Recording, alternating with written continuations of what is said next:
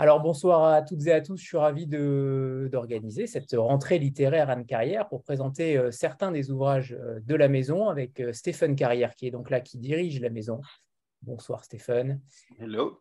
Et évidemment, nous aurons trois auteurs. Ce soir, on a la chance d'avoir les trois auteurs. Sybille Grimbert d'un côté, qui, qui, est là, qui dirige les éditions plein jour, et de l'autre côté, à sa casquette de romancière. On parlera de cette double casquette aussi tout à l'heure. P.E. Kéral, euh, qui sort son premier roman, magnifique premier roman. Au départ, nous étions quatre.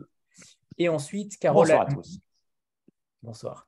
Carole Alamand qui euh, nous offre un récit non, de non-fiction, un récit euh, sur le décès de sa maman et du syndrome de Diogène qui s'appelle Tout garder, qui viendra tout à l'heure, d'ici une petite demi-heure, nous rejoindre en direct de New Jersey. Alors, on va commencer euh, cette soirée avec, euh, avec Stéphane Carrière, euh, toujours l'éditeur qui donne sa vision et son, son avis, évidemment, sur les, sur les auteurs qu'il décide de publier. pour, pour Kéral, c'est un premier roman. J'aimerais connaître les. On sait qu'il vend des chapeaux, qu'il est vendeur de chapeaux, et ce n'est pas une blague, c'est la vérité. on s'adresse à tous les journalistes qui regarderont, ce n'est pas une blague, et c'est un magnifique métier. Euh, c'est un premier roman et on aimerait connaître euh, comment euh, tu as déniché Kéral. On sait qu'il édite, qu'il a déjà écrit de nombreuses nouvelles et on sent ce style-là aussi à l'intérieur de son, roman. Et également tu nous parles de ces deux autres autrices que sont Carole Alamand et Sybille Grimbert, que tu connais parfaitement, puisque les éditions Plein Jour sont au sein du collectif Anne Carrière. J'aimerais connaître vos rapports à tous les trois et notamment comment tu as déniché ces trois plumes. En ce qui concerne, puisque tu m'as posé la question en premier, euh, Kéral, c'est une histoire assez classique en fait. Donc vous, savez tous, je pense, ce qu'est le tri. Le tri, ce sont les romans qui nous arrivent euh, spontanément par le courrier. Aujourd'hui, essentiellement sous la forme de PDF. Euh, une grande partie des manuscrits qu'on publie ne nous arrivent pas par le courrier.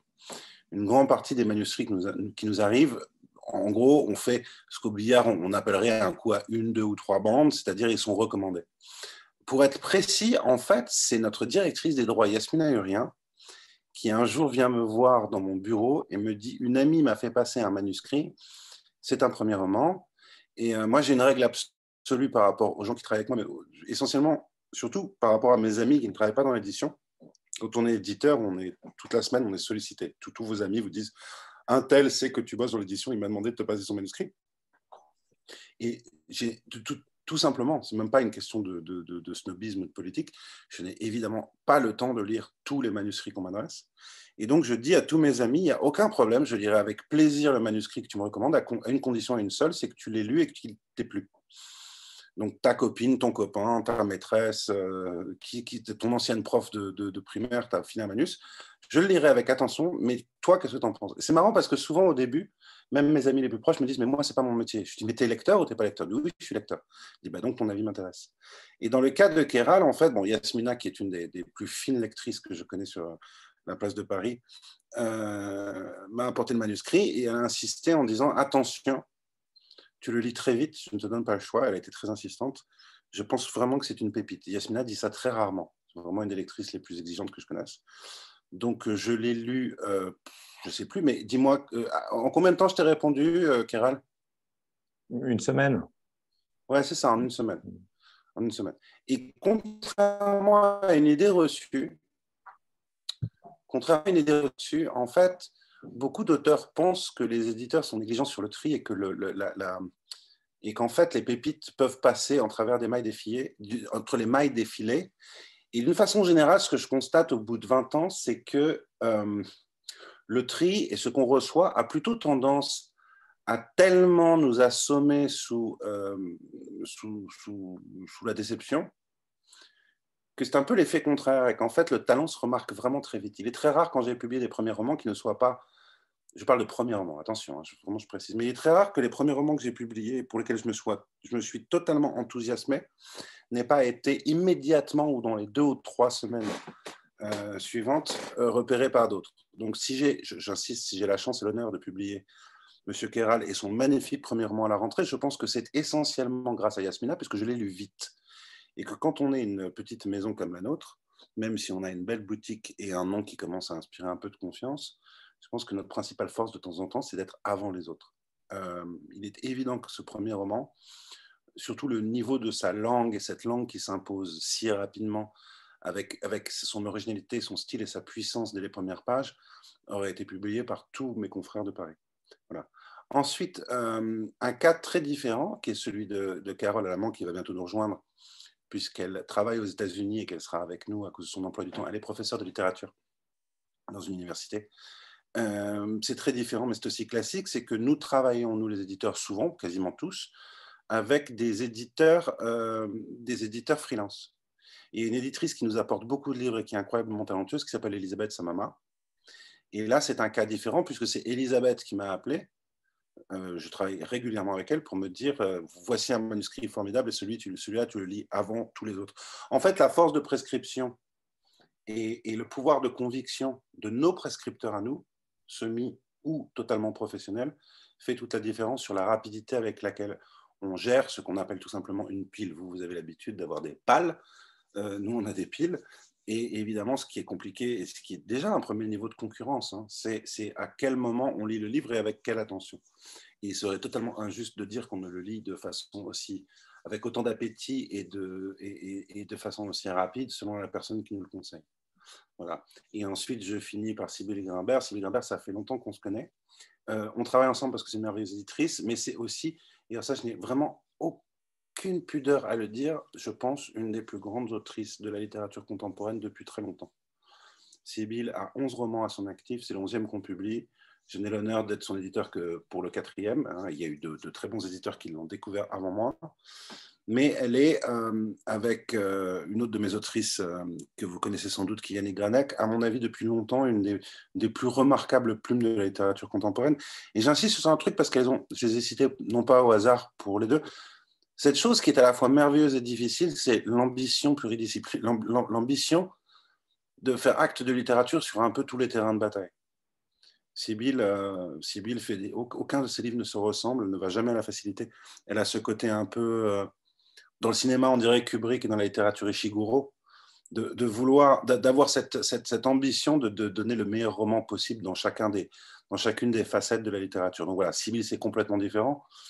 Je me bats uniquement, non pas pour faire reconnaître son talent, puisqu'il est reconnu par toute la presse et toute la critique depuis si longtemps, et ça, je n'ai aucun mérite, mais pour, euh, pour essayer de l'accompagner à un moment de, de, son œuvre et d'essayer de lui, bah, d'essayer modestement de lui faire passer un certain pas. Je précise qu'on y est cette fois puisqu'elle est nommée pour deux des plus grands prix littéraires, le Renaudot et le Féminin.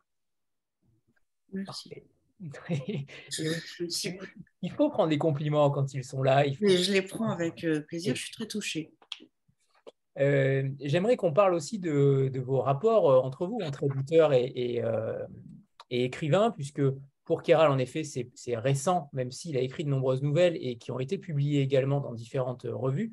Mais votre façon de travailler ensemble, est-ce qu'elle est différente selon euh, que ce soit euh, Sybille, Kéral et Carole peut-être plus tard? Et, toi, Stéphane, comment tu agis sur le texte? J'aimerais avoir les deux visions, celle de l'écrivain et de l'éditeur. Tu veux que je commence? Allez, allons-y. Une chose qui est certaine, et là je peux parler au nom de tous mes confrères sans absolument trembler, c'est qu'il n'existe pas une telle chose qu'une relation d'éditeur à auteur. Chaque relation d'éditeur à auteur est différente. Et ça fait la beauté de notre métier, c'est qu'en fait, elle est différente, irreproductible. Euh, et de la même façon qu'il existe peut-être un mystère humain, il existe un mystère de la création. Euh, on n'est pas là pour apporter les mêmes choses à chacun. La, chose que je pourrais dire, la seule règle, et j'ai mis du temps à le comprendre, et j'en ai parlé à, beaucoup de mes confrères, et, souvent, enfin, en tout cas, un certain nombre sont d'accord avec moi, je pense que dans la, ce qu'on appelle la courbe d'expérience, dans, la carrière d'un éditeur, il y a un moment, peut-être que certains l'ont acquis dès le premier coup. Hein. Moi, il m'a fallu quelques années pour comprendre que dans le travail d'accompagnement d'un auteur et de son texte, euh, on n'est pas là pour faire produire à l'auteur le manuscrit, le livre à la fin qu'on a envie de lire. On n'est pas là pour imaginer le roman que nous, en tant qu'éditeur, on imaginerait être le roman le plus abouti. Ça, c'est une faute professionnelle, mais une faute que j'ai commise de nombreuses années et qu'on a un certain nombre reconnu. Le déclic, c'est de comprendre qu'on est là pour se mettre au service de l'auteur et d'essayer le plus sincèrement possible de l'amener à, aller vers la version la plus aboutie tel que lui, peut-être, n'a pas fini de l'envisager. C'est une différence très notable. On n'est pas là pour lire les livres qu'on a envie de lire, on est là pour essayer de faire gagner du temps. Euh, je mentionnais Elisabeth Samama, je vais lui rendre hommage euh, parce que ça m'a beaucoup aidé quand elle m'a dit. C'était un peu comme si notre métier, c'était d'imaginer que, au lieu de publier le livre six mois après, on l'avait publié deux ans plus tard et que l'auteur avait mis son manuscrit dans un tiroir, ne l'avait relu que deux ans plus tard, et avec, le, et avec ce, regard, ce temps passé, il avait pu lui-même porter ce jugement critique sur son œuvre on est un, on, est un accélérateur de temps sur le jugement critique de l'individu unique, le créateur unique qui est en face de nous. Donc, s'il y a bien une métaphore et un cliché qui est juste et que je revendique, c'est celui de la maïotique. Un éditeur n'est pas un coach littéraire, c'est un maïoticien qui doit renvoyer d'une façon suffisamment sincère et intéressée une énergie qui consiste à poser les bonnes questions à l'auteur l'auteur est le seul créateur, concepteur, maître de son texte. Nous, dans le meilleur des cas, quand on fait bien notre boulot, on doit être fier d'avoir posé les bonnes questions. Alors, est-ce que Sibyl et, Kéral ont, le même avis? Est-ce Alors, Sibyl a... À la virgule près, franchement. J'ai rien à ajouter. C'est vraiment exactement, euh, exactement ce que je pense. Euh, en tant qu'éditrice également puisque... Ah bah, surtout en tant qu'éditrice en tant qu'auteur, euh, en tant qu'auteur, on ne se rend pas compte de tout ce dont vient de parler de Stéphane. Euh, en tant qu'auteur, euh, ou si vous voulez, on est tellement déjà dans, le texte qu'on est dans, Enfin, on ne se pose pas la question. On a cette, cette cécité, peut-être stupide ou intelligente, de croire que notre livre, c'est le mieux de ce que on peut. Enfin, on, ne pourrait jamais imaginer qu'un éditeur puisse avoir l'idée d'un livre qui serait son livre euh, parfait. On pense toujours qu'on est là. Enfin, les, auteurs sont sont un peu aveugles. Enfin, pensent toujours que ce qui est là est, est unique puisque c'est à eux. Et la version aboutie. Une sorte de version... Alors non, la version aboutie, enfin là, je, là, j'arrive pas très bien à, à séparer là l'éditeur de l'auteur pour répondre. Euh, je sais qu'en tant qu'éditeur, je trouve toujours que c'est une erreur de la part d'un auteur de penser que sa version est totalement aboutie, qu'on ne doit pas y toucher. C'est même un signe inquiétant. Euh, en tant qu'auteur, j'espère que je n'ai pas ce défaut parce que je pense que j'accepte très bien les, les, les, critiques et de retravailler. Enfin, je, je pense que quand même, il faut le regard d'un tiers. Un éditeur, c'est ça. Euh, c'est le tiers absolu. Il est à la fois euh, votre, une sorte de maître à un moment donné, mais il vaut pour, euh, pour tous les autres. Ne pas l'entendre serait une erreur considérable. Je ne sais pas si j'ai répondu. Oui, de quoi avez-vous besoin sur la casquette autrice? De, quoi avez-vous besoin bah, De ce regard. De ce regard-là regard ah, C'est là où c'est un peu différent de Kéral. Euh, Parce que vous avez eu différentes relations avec des éditeurs. Et... Oui, non, et c'est surtout que j'ai quand même déjà beaucoup écrit. Non pas que je sois devenu un génie qui n'a qui rien à corriger, je corrige toujours autant, on me dit toujours autant, euh, là, il faut... Mais c'est très variable. Parfois, dans des textes, on me dit, euh, Stéphane peut me dire, là, c'est un peu mou, tu devrais être ceci. Après, ça peut être des discussions plus générales sur le texte, là où il devrait aller. Parfois, ça peut être très précis sur, euh, sur un passage. Ça dépend vraiment de... Ça dépend ça, vraiment, ça dépend. Je ne sais pas quoi répondre d'autre. Tout est possible. Mais en fait, mais rien n'est jamais impeccable. Enfin, c'est jamais euh, tout, tout, fait, tout fini et ficelé à la virgule près. Ni même à beaucoup plus que la virgule près. En fait, je crois que ce dont on parle et ce que Sybille dit, c'est que la relation d'éditeur-auteur ne se mesure pas tant dans une relation d'expertise que dans la qualité d'un lien. Euh, un éditeur et, un auteur ou une autrice qui travaillent bien ensemble sont un couple qui sont assurés de la qualité de leur lien. La qualité de l'entente, c'est une qualité d'écoute de l'éditeur et la croyance de l'auteur qu'il travaille à son service, au service de son texte. avec une nuance que j'apporterai et qui marche très bien entre Stéphane et moi, et j'espère marche avec mes auteurs en tant qu'éditeur, c'est que j'ai une confiance absolue, c'est quand même primordial, sinon ça ne marcherait pas, j'ai une confiance absolue dans le lecteur qui est Stéphane. Il n'y a pas, parce que ça pourrait arriver aussi, il pourrait y avoir une, un malentendu complet. On pourrait, il, pourrait, il pourrait aimer des choses que je déteste et, vice-versa. Enfin, bon, et là, on ne se comprendrait pas. Et là, je me dirais, je ne je sais pas à qui je parle, et ça. Et ce qui fait le lien de l'auteur et de l'éditeur, au-delà, bien au-delà de l'amitié, c'est quand même cette confiance absolue qu'on parle de la même chose et que c'est cette chose-là qu'on va améliorer ou qu'on va pousser à, son, à, ce qu'il peut être de mieux ou de plus abouti. Alors, Kéral, quant à vous Moi, je, suis arrivé, euh, effectivement, tout ça est forcément euh, euh, incroyablement nouveau pour moi. Donc, j'ai trouvé avec Stéphane quelqu'un qui était effectivement très, j'ai trouvé très attentif au texte. Il m'a fait quelques commentaires euh, sur le texte, trois. Euh, euh, c'est un roman choral dans lequel il y a quand même un certain nombre de personnages. il y en a un sur lequel il m'a dit bof, ça m'a créé un peu des ruptures, de, des ruptures dans la lecture, ça m'a un peu gêné. Est-il vraiment aussi indispensable que ça? Parce que chaque fois, Stéphane n'a fait que poser des questions. Est-il vraiment aussi indispensable que ça? Il y en a un autre, il m'a dit au contraire, je l'aime beaucoup si je pouvais en savoir plus, ça me ferait plaisir. Mais tu fais ce que tu veux. Et euh, le troisième, qui était le troisième commentaire, qui n'était pas sur, le, sur les personnages, mais sur, euh, sur le déroulé d'un chapitre qui était, euh, qui était à ses yeux un peu rapide. Donc je suis rentré chez moi. Je, je, me suis dit, oui, c'est vrai, le, le, personnage dont il a parlé en premier, qui est peut-être le moins, il se trouve que c'est celui que, j'aimais le moins, donc j'ai suivi son conseil assez vite. Euh, celui qu'il aimait beaucoup, je l'aimais aussi très bien. Et voilà, il continue à me, à trotter dans la tête. Donc j'ai écrit, un, nouveau chapitre à son sujet. Euh, et puis j'ai fait aussi la, j'ai suivi la, correction euh, proposée sur, le chapitre, sur le chapitre en question au final. Euh, voilà, ça s'est passé euh, d'une manière, euh, effectivement, Sibyl le dit, en confiance, en confiance totale, voilà, très, très, très facilement, très facilement. Vous avez tous les détails. très bien. avant, que, avant que Carole n'arrive et que je puisse vous poser des questions plus, plus, communes aussi à tous les trois pour que vous puissiez y répondre, j'aimerais qu'on parle de, votre, de la genèse de, chacun des livres. Alors attendez, coupe des micros.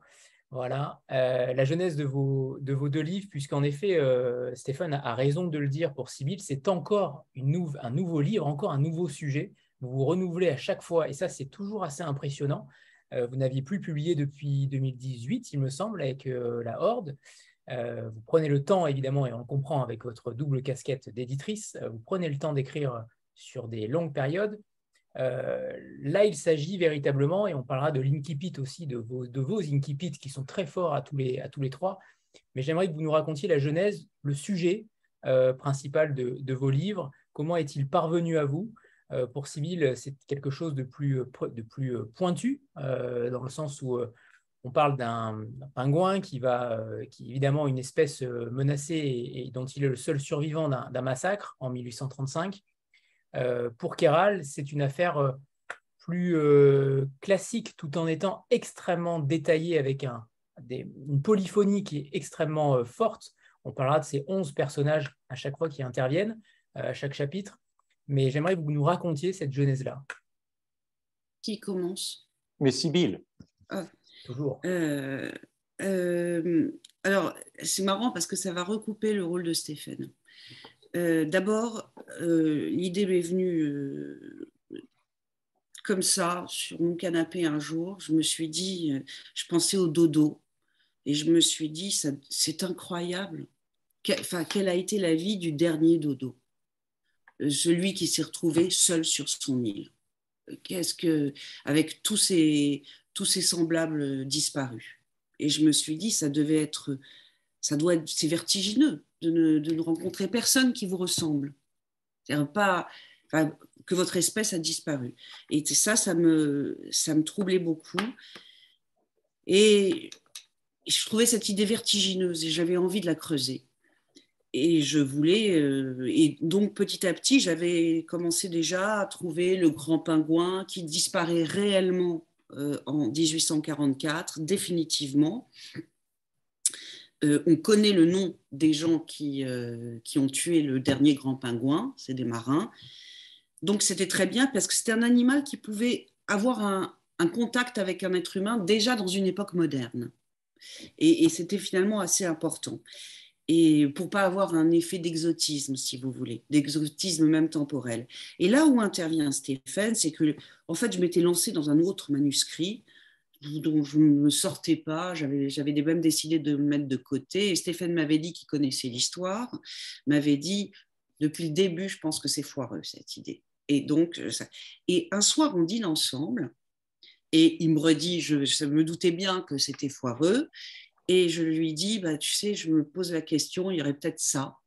Et à ce moment, enfin, donc le dernier des siens, qui s'appelait pas encore, mais non, qui s'appelait pas du tout encore comme ça. Et, là, il me dit, d'où l'importance quand même d'un éditeur. Ça, vous donne un, courage extraordinaire. Et il me dit, mais c'est formidable c'est vrai que c'est génial, etc. On rigole, on en parle. Je sais qu'à partir de là, je vais vraiment le commencer. Et c'est Stéphane dans la conversation, puisqu'on brode, qui dit, mais en fait, euh, c'est le dernier des siens. Et donc, c'est lui qui trouve le titre. Le lendemain ou sur le lendemain, je, je commence. Très bien. Euh, moi, le, le, l'étincelle de départ, c'est que j'ai beaucoup écrit quand j'avais 18-20 ans et puis j'ai complètement abandonné euh, l'écriture. Et, en fin 2019, euh, euh, à, la lumière d'un événement familial, j'ai rouvert, j'ai rouvert des, des, classeurs dans lesquels j'avais des textes et j'ai trouvé plein de choses plutôt, plutôt mauvaises. Euh, plutôt mauvaise, mais euh, comme l'idée de me remettre à écrire me titillait, j'ai trouvé une phrase et, je me suis dit cette phrase est pas mal. Et à partir de cette phrase, j'ai déployé un personnage qui est, qui est Gus, en l'occurrence. Je me suis rappelé après que euh, j'avais écrit cette phrase lors d'un séjour à La Réunion. Donc, m'est venue comme ça aussi l'idée du personnage de Fuego, qui est né et qui a grandi à La Réunion. Et c'est ce, une espèce de voilà, je sais pas, il y a quelque chose qui s'est réouvert, qui s'est redéployé, les idées sont venues les unes derrière les autres. Et puis après, il y a eu un événement matériel qui nous a tous touchés, qui est le premier confinement, euh, qui, euh, pour mon activité professionnelle, a, ratatiné mes, affaires pour pas mal de temps. Donc, je me suis mis à écrire euh, et j'ai organisé mes journées avec un, rituel. Tous les matins, j'écris et c'est comme ça que ce roman a pris c'est comme ça que ce roman a pris corps. Et chaque fois que j'y repense, je me dis c'est quand même extrêmement troublant. Je n'avais jamais écrit de roman, j'avais même jamais eu l'idée d'écrire un roman. C'est juste une phrase qui a, qui a déployé euh, quelque chose de pas, magique? magique. Est-ce qu'on pourrait avoir le contenu de cette phrase? Oui, elle est, elle est dans le. Alors au départ, je me suis dit, au départ, il y aura souvent des hauts départs. Au départ, je me suis dit euh, que, ça, que ce serait la première phrase du livre. Et puis, en fait, je me suis rendu compte assez vite que ça ne marchait pas du tout. Euh, cette phrase disait je, cherche à vivre seul. Je mange ces cerises confites à l'irrésistible goût de colle et j'achète mes rouleaux de papier toilette à l'unité. Voilà, donc. Euh, on, sent le, on, sent le, on sent que vous écrivez des nouvelles également. J'aimerais qu'on revienne sur ça parce que vous avez cet art de, de rendre les choses extrêmement fluides, extrêmement euh, concises, parce que les chapitres sont plutôt courts, et à chaque fois, il y a toujours une âme qui, vit à chaque, dans, chaque chapitre. Et j'ai l'impression que c'est un art qui est extrêmement difficile, l'art de la nouvelle, puisqu'elle ne pardonne rien, elle ne pardonne pas les, erreurs. Et ça, vous le faites extrêmement bien. J'aimerais savoir comment vous avez construit ce roman-là. Euh, on a l'impression que ce sont différentes nouvelles. Euh, c'est à la lisière, je pense, d'un condensé de nouvelles et d'un roman. J'ai l'impression que vous avez été extrêmement subtil pour le rendre euh, romanesque, avec toujours cet art de, de décrire les choses et, avec une acuité, avec un sens du détail qui est extrêmement fort en très peu de mots. Ben, c'est vrai qu'au moment où j'ai commencé à écrire ce roman, je me suis rendu compte assez vite que ça ne pourrait pas marcher si je ne travaillais pas la technique, en fait. Euh, je me suis dit, oui, voilà, il faut, euh, il faut sans doute apprendre à écrire. Et euh, pour apprendre à écrire, je me suis dit peut-être qu'il y a des. des, enfin, j'ai découvert tout, le, monde des appels à texte et des concours de nouvelles qui existent en France, qui est particulièrement euh, qui est particulièrement riche. Il y a même des sites, qui, euh, des sites Internet qui, référencent l'ensemble des concours de nouvelles qui existent. Euh, et je me suis mis à faire ça et écrire sous la contrainte est quelque chose qui me plaît beaucoup. Donc avec des thèmes imposés, des longueurs imposées, du même parfois du vocabulaire imposé. et j'ai fait ça en parallèle du roman. Et ça m'a aussi encouragé parce que j'ai eu beaucoup de nouvelles qui n'ont pas été retenues par les comités de lecture. Euh, mais j'en ai quelques-unes qui ont effectivement été publiées et ça m'a donné une énergie incroyable. Et euh, je pense que le, parce que je me suis dit, ben voilà, au moins, oui, il se passe quelque chose, continue. Euh, il y a des gens qui trouvent que c'est bien, donc ça vaut la peine de, ça vaut la peine de continuer à travailler. Et c'est vrai que dans le roman, bah, ce, commentaire me fait plaisir, mais je, ne sais pas si j'en ai eu, si j'ai eu, si j'en ai eu conscience, mais j'ai souhaité effectivement qu'à chaque chapitre oui, euh, il se passe quelque chose de... Euh, on, avance forcément dans l'intrigue, mais euh, il se passe quelque chose et que si un jour on veut, on veut le rouvrir en prenant un ou deux chapitres, bah, ce, sera aussi, ce sera aussi pas mal. Voilà. Très bien. Euh, j'aimerais qu'on parle de, votre double casquette, et c'est ma dernière question sur cette double casquette, promis, Je vous en prie. éditrice, écrivain, mais euh, est-ce que cette double casquette est, enrichissante pour vous? Au contraire, est-ce qu'elle est plutôt un frein? Est-ce que quand vous écrivez, vous pensez à l'éditeur qui va euh, peut-être, euh, l'éditeur que vous êtes, corriger? Est-ce qu'il y, a une sorte de bipolarité, pardonnez-moi l'expression, mmh. entre quand vous écrivez, est-ce qu'il y a, est-ce qu'il y a ce phénomène-là qui agit quand vous écrivez, où vous arrivez à séparer les deux à chaque fois? Alors, je sépare, c'est plutôt dans le sens inverse quand j'écris, très honnêtement, ça, n'interfère pas. Mais en revanche, c'est parce que j'écris, en ce qui me concerne, que je pense que je suis un éditeur correct. C'est parce que je comprends bien les auteurs, que je comprends euh, intimement comment se fait un texte, pas, pas le texte que je lis, mais comment, comment on est tous un peu pareil avec ce qu'on écrit, euh, les moments où, on passe vite, les moments où on est gêné, enfin, tout ça, je le, distingue bien parce que je le connais bien, que je sais bien le voir chez les autres. Et c'est amusant parce que Stéphane aussi est un auteur. Et je pense que finalement, c'est pas très étonnant que les éditeurs soient quelquefois des, souvent des, auteurs. C'est le lien intime avec le travail, pas avec le texte d'ailleurs, avec le travail. Je ne suis pas d'ailleurs l'éditeur, je ne suis pas la même lectrice que je suis éditeur. En fait, c'est trois choses différentes. Non, lectrice et, auteur, c'est un peu, ça va ensemble. Mais euh, c'est comment ça fonctionne de l'intérieur, comment ça fonctionne pour un auteur. Tout ça, comment un texte marche, ça, je crois que que d'être auteur m'a permis de le comprendre. Très bien. Alors, on va, on va parler de cette histoire euh, du dernier des siens, puisque euh, il y a beaucoup de personnages en G, hein, d'ailleurs. Euh, non, mieux que ça. Nous avons deux personnages qui ont le même prénom. Ça, évitera de, confondre. Quand vous vous intéressez au livre Anne Carrière, demandez un livre dont le héros s'appelle Gus. Et puis vous repartez soit avec Kiral, soit avec moi, ou avec les, deux. Bien sûr, les deux. Euh, les deux, bien sûr.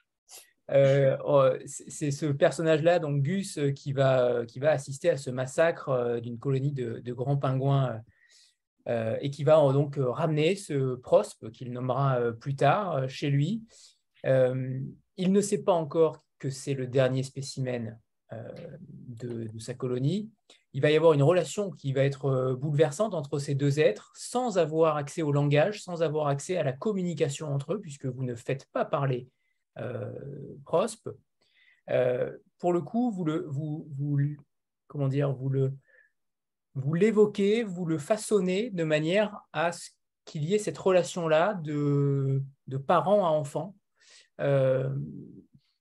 Je ne sais pas si vous la caractérisez comme ça, mais en tout cas, comment est, née cette relation de, d'un homme avec un animal? D'ailleurs, on pourra parler si euh, ça aurait pu être un autre animal ou un autre être vivant.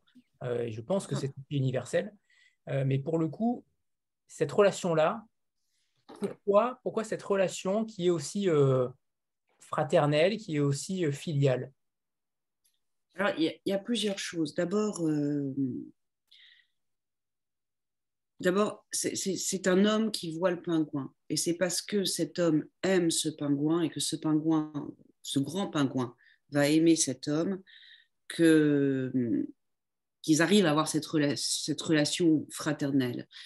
Il, y a deux points. C'est quand on, quand on aime les animaux, d'ailleurs, c'est pas aimer les animaux, c'est quand on se trouve un jour, ce qui m'est arrivé il n'y a pas si longtemps, à, beaucoup aimer un animal, en l'occurrence un chat, parce que j'avais du plaisir et plus que ça, de l'intérêt à la regarder, c'est une chatte, à la, à la, regarder, à voir ses attitudes, à essayer de saisir ce qu'elle, non pas ce qu'elle essayait de me dire, mais ce qu'elle montrait, c'est-à-dire euh, si elle était bien, si elle n'était pas bien, si elle était contente, si, enfin, vous voyez toutes les choses, que, que bah, j'ai fini par trouver ça fascinant. Il se trouve aussi que j'avais été l'éditeur, justement, d'un livre merveilleux d'une américaine qui s'appelle Joanna Berger, qui est une très très grande ornithologue et, un prof dans une université américaine, qui avait écrit un livre où elle racontait sa relation personnelle avec son perroquet. Elle avait un jour adopté un perroquet et, euh, elle racontait 20 ans de vie commune avec son perroquet. Et, j'avais trouvé ça absolument génial. Et toutes ces choses-là m'ont fait aimer le fait de regarder les animaux, en l'occurrence, bref, quelque chose qui est totalement différent de moi. Quelque chose que, comme vous venez de le dire, avec qui, comme, avec qui il n'y a pas de langage commun. On ne peut pas parler à un animal. Donc, euh, on est obligé de se deviner et on se comprend à travers des malentendus. Et pourtant, on arrive à se comprendre. Quand je dis à mon chat, arrête de, gratter le tapis, de faire tes griffes sur le tapis, si elle m'obéit, c'est parce qu'elle veut me faire plaisir, mais c'est certainement pas parce qu'elle sait que c'est un beau tapis, ou qu'en tout cas, c'est bien dans mon salon euh, sans être abîmé elle le fait pour me faire plaisir. C'est tous dans cette espèce de malentendu que le lien se fait. Et je le trouve absolument désarmant. En même temps qu'un animal, c'est vraiment... Euh, vous en avez la responsabilité à partir du moment où vous le prenez. Mais là où je voulais en venir, c'est que plus qu'un animal, Prospe est le dernier des siens. Prospe est le dernier spécimen, individu de son espèce. Et ça, c'est vrai. Et juste pour vous les décrire, les grands pingouins étaient des animaux de 80 cm à peu près de haut, avec un énorme bec, un peu comme celui d'un rapace, et comme les manchots, enfin un rapace allongé, et comme les manchots, ils avaient des, des, des, ailes atrophiées. Donc, ils avaient cette démarche assez, assez drôle sur Terre et terriblement maladroite, alors qu'ils étaient une torpille en mer. Et pourquoi je vous disais ça? Voilà, et cet animal disparaît. Et moi, en plus de l'affection, il y a le fait que ce personnage qui est au début du 19e siècle, qui n'a pas les moyens euh, conceptuels de comprendre l'extinction, va, se va enquêter et petit à petit se mettre à découvrir, être peut-être le premier comme nous, d'un certain point de vue, à découvrir les extractions de masse sur les animaux causées par les hommes, et en l'occurrence ce grand pingouin. Ça va évidemment euh, encore, euh, je ne sais pas si on peut dire resserrer leurs liens, mais enfin en tout cas, les, mettre, je ne veux pas dire euh, dramatiser leurs liens, parce que ce n'est pas ça. Leur lien est drôle, leur lien est émouvant, leur lien est, est, est fait de disputes, de réconciliation et d'affection, mais va, va colorer jusqu'à un peu la folie euh, pour l'homme euh, leur histoire. Alors j'ai vu que. une chose, Anthony? Oui, bien sûr, bien sûr. Je, pense qu'il y a une chose à retenir qui m'a bouleversé dans ce roman. Quand, je vous dis que je suis euh, même pas fan, mais c'est au-delà de ça, c'est groupie, admirateur, transi de, toute l'œuvre de Sibylle. C'est que on dit parfois il y a un, un, auteur rencontre un sujet et ce sujet a un écho particulier. Mais mais, dans le dernier des siens, pour ceux qui vont le lire ou qui l'ont déjà lu, vous comprendrez ce que je vais dire maintenant. Euh, un grand auteur, j'adorerais retrouver qui c'est, a dit cette phrase qui m'aide beaucoup avec les primo-romanciers. Il y a mille façons de concevoir la littérature et absolument aucune, aucune affirmation n'est juste en soi. Mais cette phrase est, d'une certaine façon comparable à la magie performative. Il a dit un grand roman part de son intrigue et se développe vers son thème. Si un jour quelqu'un retrouve l'auteur, ça, ça m'aiderait beaucoup. Euh, ce que je veux dire, c'est qu'il est, il est étonnant de voir parfois, comme au cœur d'un réacteur, quand quelque chose vibre et donne une puissance différente au texte. Euh, il est évident que la, grandeur du sujet de Sibylle, c'est un parallèle entre une aventure humaine et animale, mais une aventure au XIXe siècle, et un sujet contemporain. Le sujet contemporain, c'est le réchauffement climatique, l'écologie, l'écocide, et plus particulièrement, nous sommes à l'aube de la sixième extinction, c'est-à-dire Bon, on le sait tous, hein, la planète se passera très bien de nous et elle ira, elle, ira très bien. La, principale menace qui pèse due au réchauffement climatique, elle pèse sur l'homme. Et puis, il y a cette, ce développement qui est un peu différent, qui est notre responsabilité. Et le fait que nous sommes responsables de l'extinction d'un certain nombre d'espèces. D'accord, ça c'est facile. Mais si on prend le sujet de Sibylle, la rencontre d'un homme et d'un animal, ce qui est magnifique et inattendu, c'est que c'est dans l'histoire des idées, c'est que ça se passe, on parle de paradigme. Son héros euh, est un homme de son temps, un naturaliste qui est, naturellement, pardon pour la facilité, élevé aux idées de, de Lamarck et Cuvier. Il pense, parce que la science pense ça, que la nature est toute puissance, toute puissante, pardon. Que l'idée de l'extinction, qui est un concept qui nous est familier et qui nous pèse un peu dessus, mais qui nous est familier, n'est pas un concept qui existe pour lui. Et ça change tout. Pourquoi? Parce que en fait, le protocole, je parle de protocole pour ça, parce que le protocole de lecture ici, c'est que le lecteur, quand elle dit Gus va être le premier, le, premier des nôtres. Hein, le pingouin, c'est le dernier des siens, mais Gus va être le premier des nôtres. Elle nous permet de vivre à travers cet esprit qui lutte dans, les contingences intellectuelles de son époque, avec l'idée qu'il a au départ récupéré un animal rare et qui va petit à petit voir s'ouvrir sous ses pieds un gouffre métaphysique, qui est que cet animal n'est pas rare, il est le dernier des siens, ben, ce qu'elle va nous faire lire, ce qu'elle va nous donner à lire, c'est finalement un protocole quasiment alchimique, puisqu'elle va nous permettre par empathie de mettre des mots de façon empathique sur un sujet qui nous entoure. C'est quoi cette responsabilité? Elle le dit de façon merveilleuse quand elle avait résumé son livre. Quand on travaille, et parlant d'édition et d'auteur, il y a un moment qui est important, c'est on travaille à la quatrième de couverture. La quatrième de couverture, c'est un moment assez fondamental finalement parce que, je, n'ai pas peur des mots que je vais utiliser qui peuvent sonner un peu comme du marketing, mais on cherche des éléments de langage. Un élément de langage, ça ne devrait pas être un mot moche, hein, parce qu'on pense de la politique, on pense... mais en fait, c'est juste, c'est quoi le storytelling? À quoi on raccroche tout ça? Qu'est-ce qui est vraiment le cœur vibrant au sein d'une narration? Et on avait, on, avait, on avait résumé, c'était assez facile, et puis de toute façon, Sybille a besoin d'aucun éditeur pour résumer un texte. Et puis à un moment, je la pousse un peu dans ses retranchements et elle me dit, et tu sais, finalement, un peu énervée à un moment parce que j'ai posé trop de questions, je sais plus, mais tu es, d'accord, hein, Un peu énervée parce que je faisais le boulot qu'elle fait avec ses auteurs, mais elle n'avait pas envie d'être auteur à ce moment-là. Elle me dit, mais bon, elle me dit pas comme ça, mais tu m'énerves, quoi, ça y est, c'est bon, on a dit de quoi ça parlait. Je dis, non, mais attends, c'est quoi le cœur vibrant de tout ça? Et il y a ce moment de grâce où elle me répond, mais pardon pour le langage, mais tu me fais chier, mais en fait, tu as raison. En fait, si tout ça, de quoi ça parle, ça parle de. Elle réfléchit, elle s'énerve, elle s'énerve un peu, puis elle dit c'est quoi pour quelqu'un d'aimer ce qui ne sera jamais plus? Je me dis bon, là. En mm. fait, tu as mis des mots sur le cœur vibrant de ce truc. En fait, ce mouvement où Sibyl, après avoir résumé mieux que personne ne pourrait le faire son livre, dit Mais finalement, en fait, c'est quoi aimer ce qui ne sera plus jamais? Ça s'appelle la littérature. C'est exactement le moment où où l'édition, l'acte d'édition devient de la littérature. Et c'est absolument passionnant, c'est des moments de grâce dans notre métier, hein, parce que si vous voulez, dans notre métier, quand même, il y a beaucoup de relations publiques, il y a des moments qui des journées entières dédiées à faire des comptes de résultats. Et puis de temps en temps, vous avez ce truc, vous avez une autrice que vous admirez en face de vous, et elle vous dit cette phrase absolument définitive qui vous fait comprendre son sujet. Tout ça pour en revenir quand même à une chose merveilleuse, c'est que vous avez un roman qui s'inscrit dans une tradition et qui est celle de la relation homme-animal. Et cette tradition, elle est bouleversante parce que vous avez le plus beau qui va être par exemple Melville et Moby Dick. Moby Dick, c'est du romantisme américain, il est totalement incarné dans le romantisme américain est inséparable de, la religiosité. Et Moby Dick est un roman totalement biblique et assumé. Vous avez euh, Cro-Blanc, qui est magnifique, mais qui se définissait un peu comme de la littérature adolescente. Vous avez des, livres étranges qui ont été d'énormes best-sellers comme Jonathan Livingston, Le Goéland, qui sont des espèces de. mais c'est très sympa, hein, mais de, floraison beatnik, euh, mais purement anthropologique.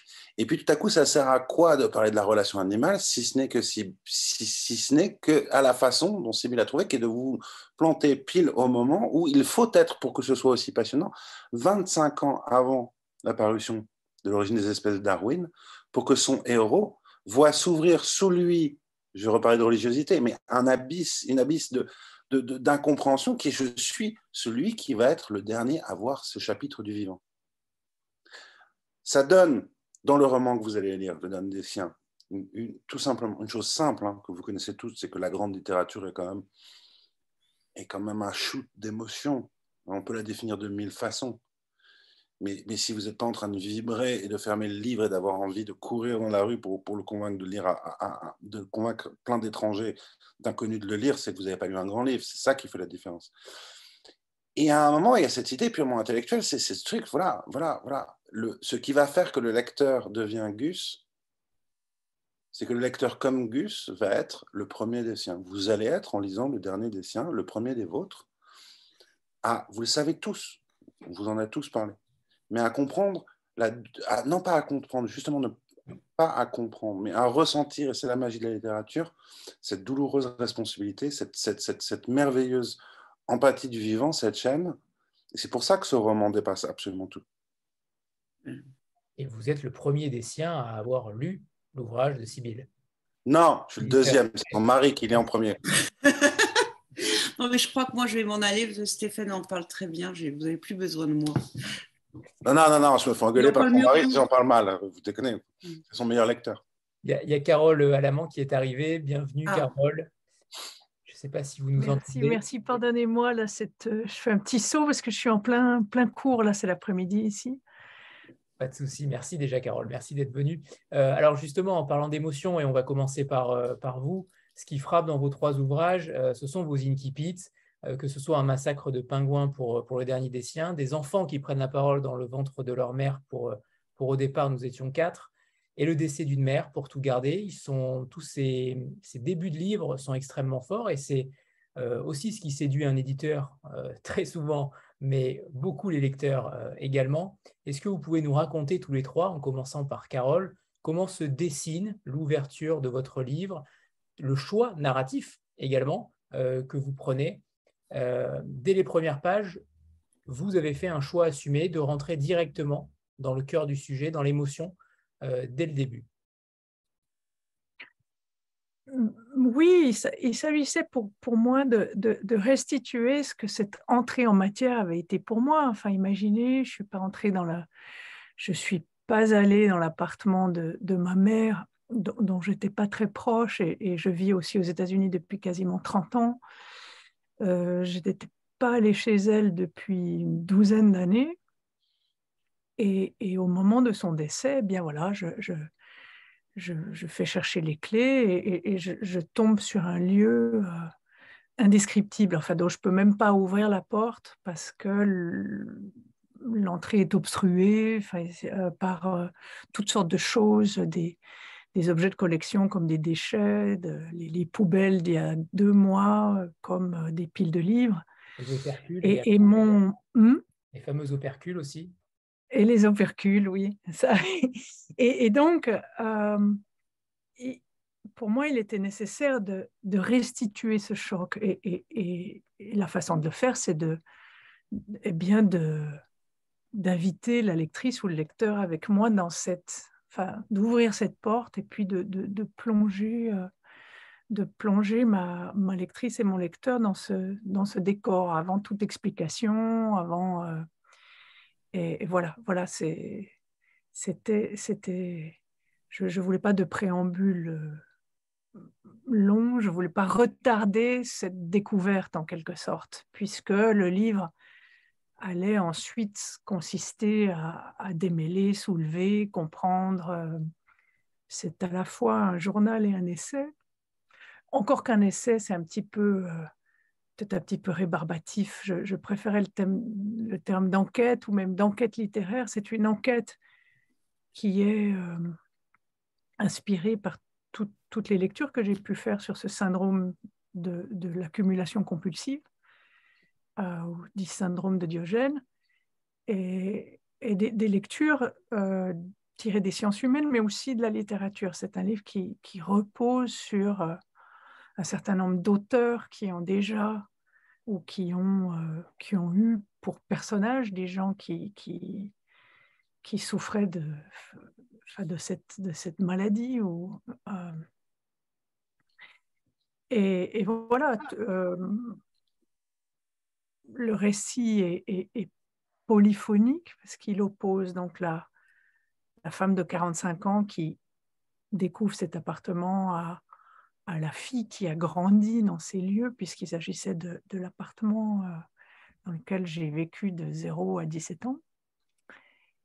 Et euh, donc, pour, pour, celles et ceux ici donc, qui n'ont pas, pas lu cet ouvrage, il, est, euh, il se constitue de, de, courts chapitres qui, sont, euh, qui alternent entre des entrées du journal que j'ai tenu à, cette époque, qui est un journal qui était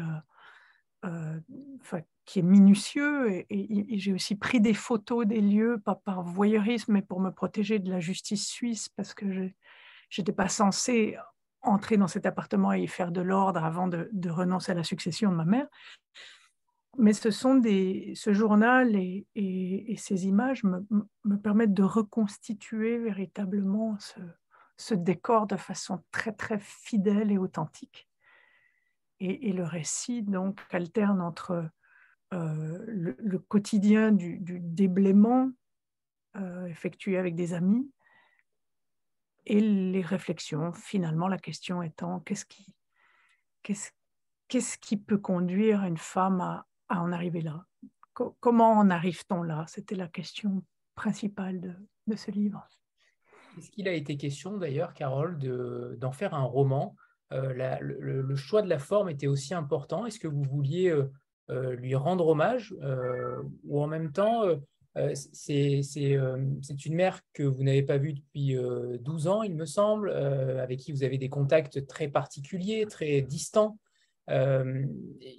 pourquoi avoir choisi cette forme-là, justement, et de ne pas l'avoir... Oui, la forme du, du récit autobiographique ou référentiel à la suite de deux romans. Mon, second roman mélangeait les genres déjà, enfin, était constitué de, de, de polar dont le lecteur découvrait qu'il était entièrement inspiré par 50 souvenirs d'enfance. Donc, ce n'est pas la première fois que je, vais du côté du, de l'autobiographique, mais là, c'était absolument indispensable justement à cet hommage. Il s'agissait de parler de cette femme en particulier et, d'essayer de comprendre euh, la raison pour laquelle, d'abord notre grand rendez-vous manqué, et puis ensuite, comme je, comme je l'ai dit, de, de comprendre un petit peu, enfin de comprendre le mieux possible ce qui lui était arrivé. Et, voilà, donc la forme euh, du récit par opposition au roman s'est imposée.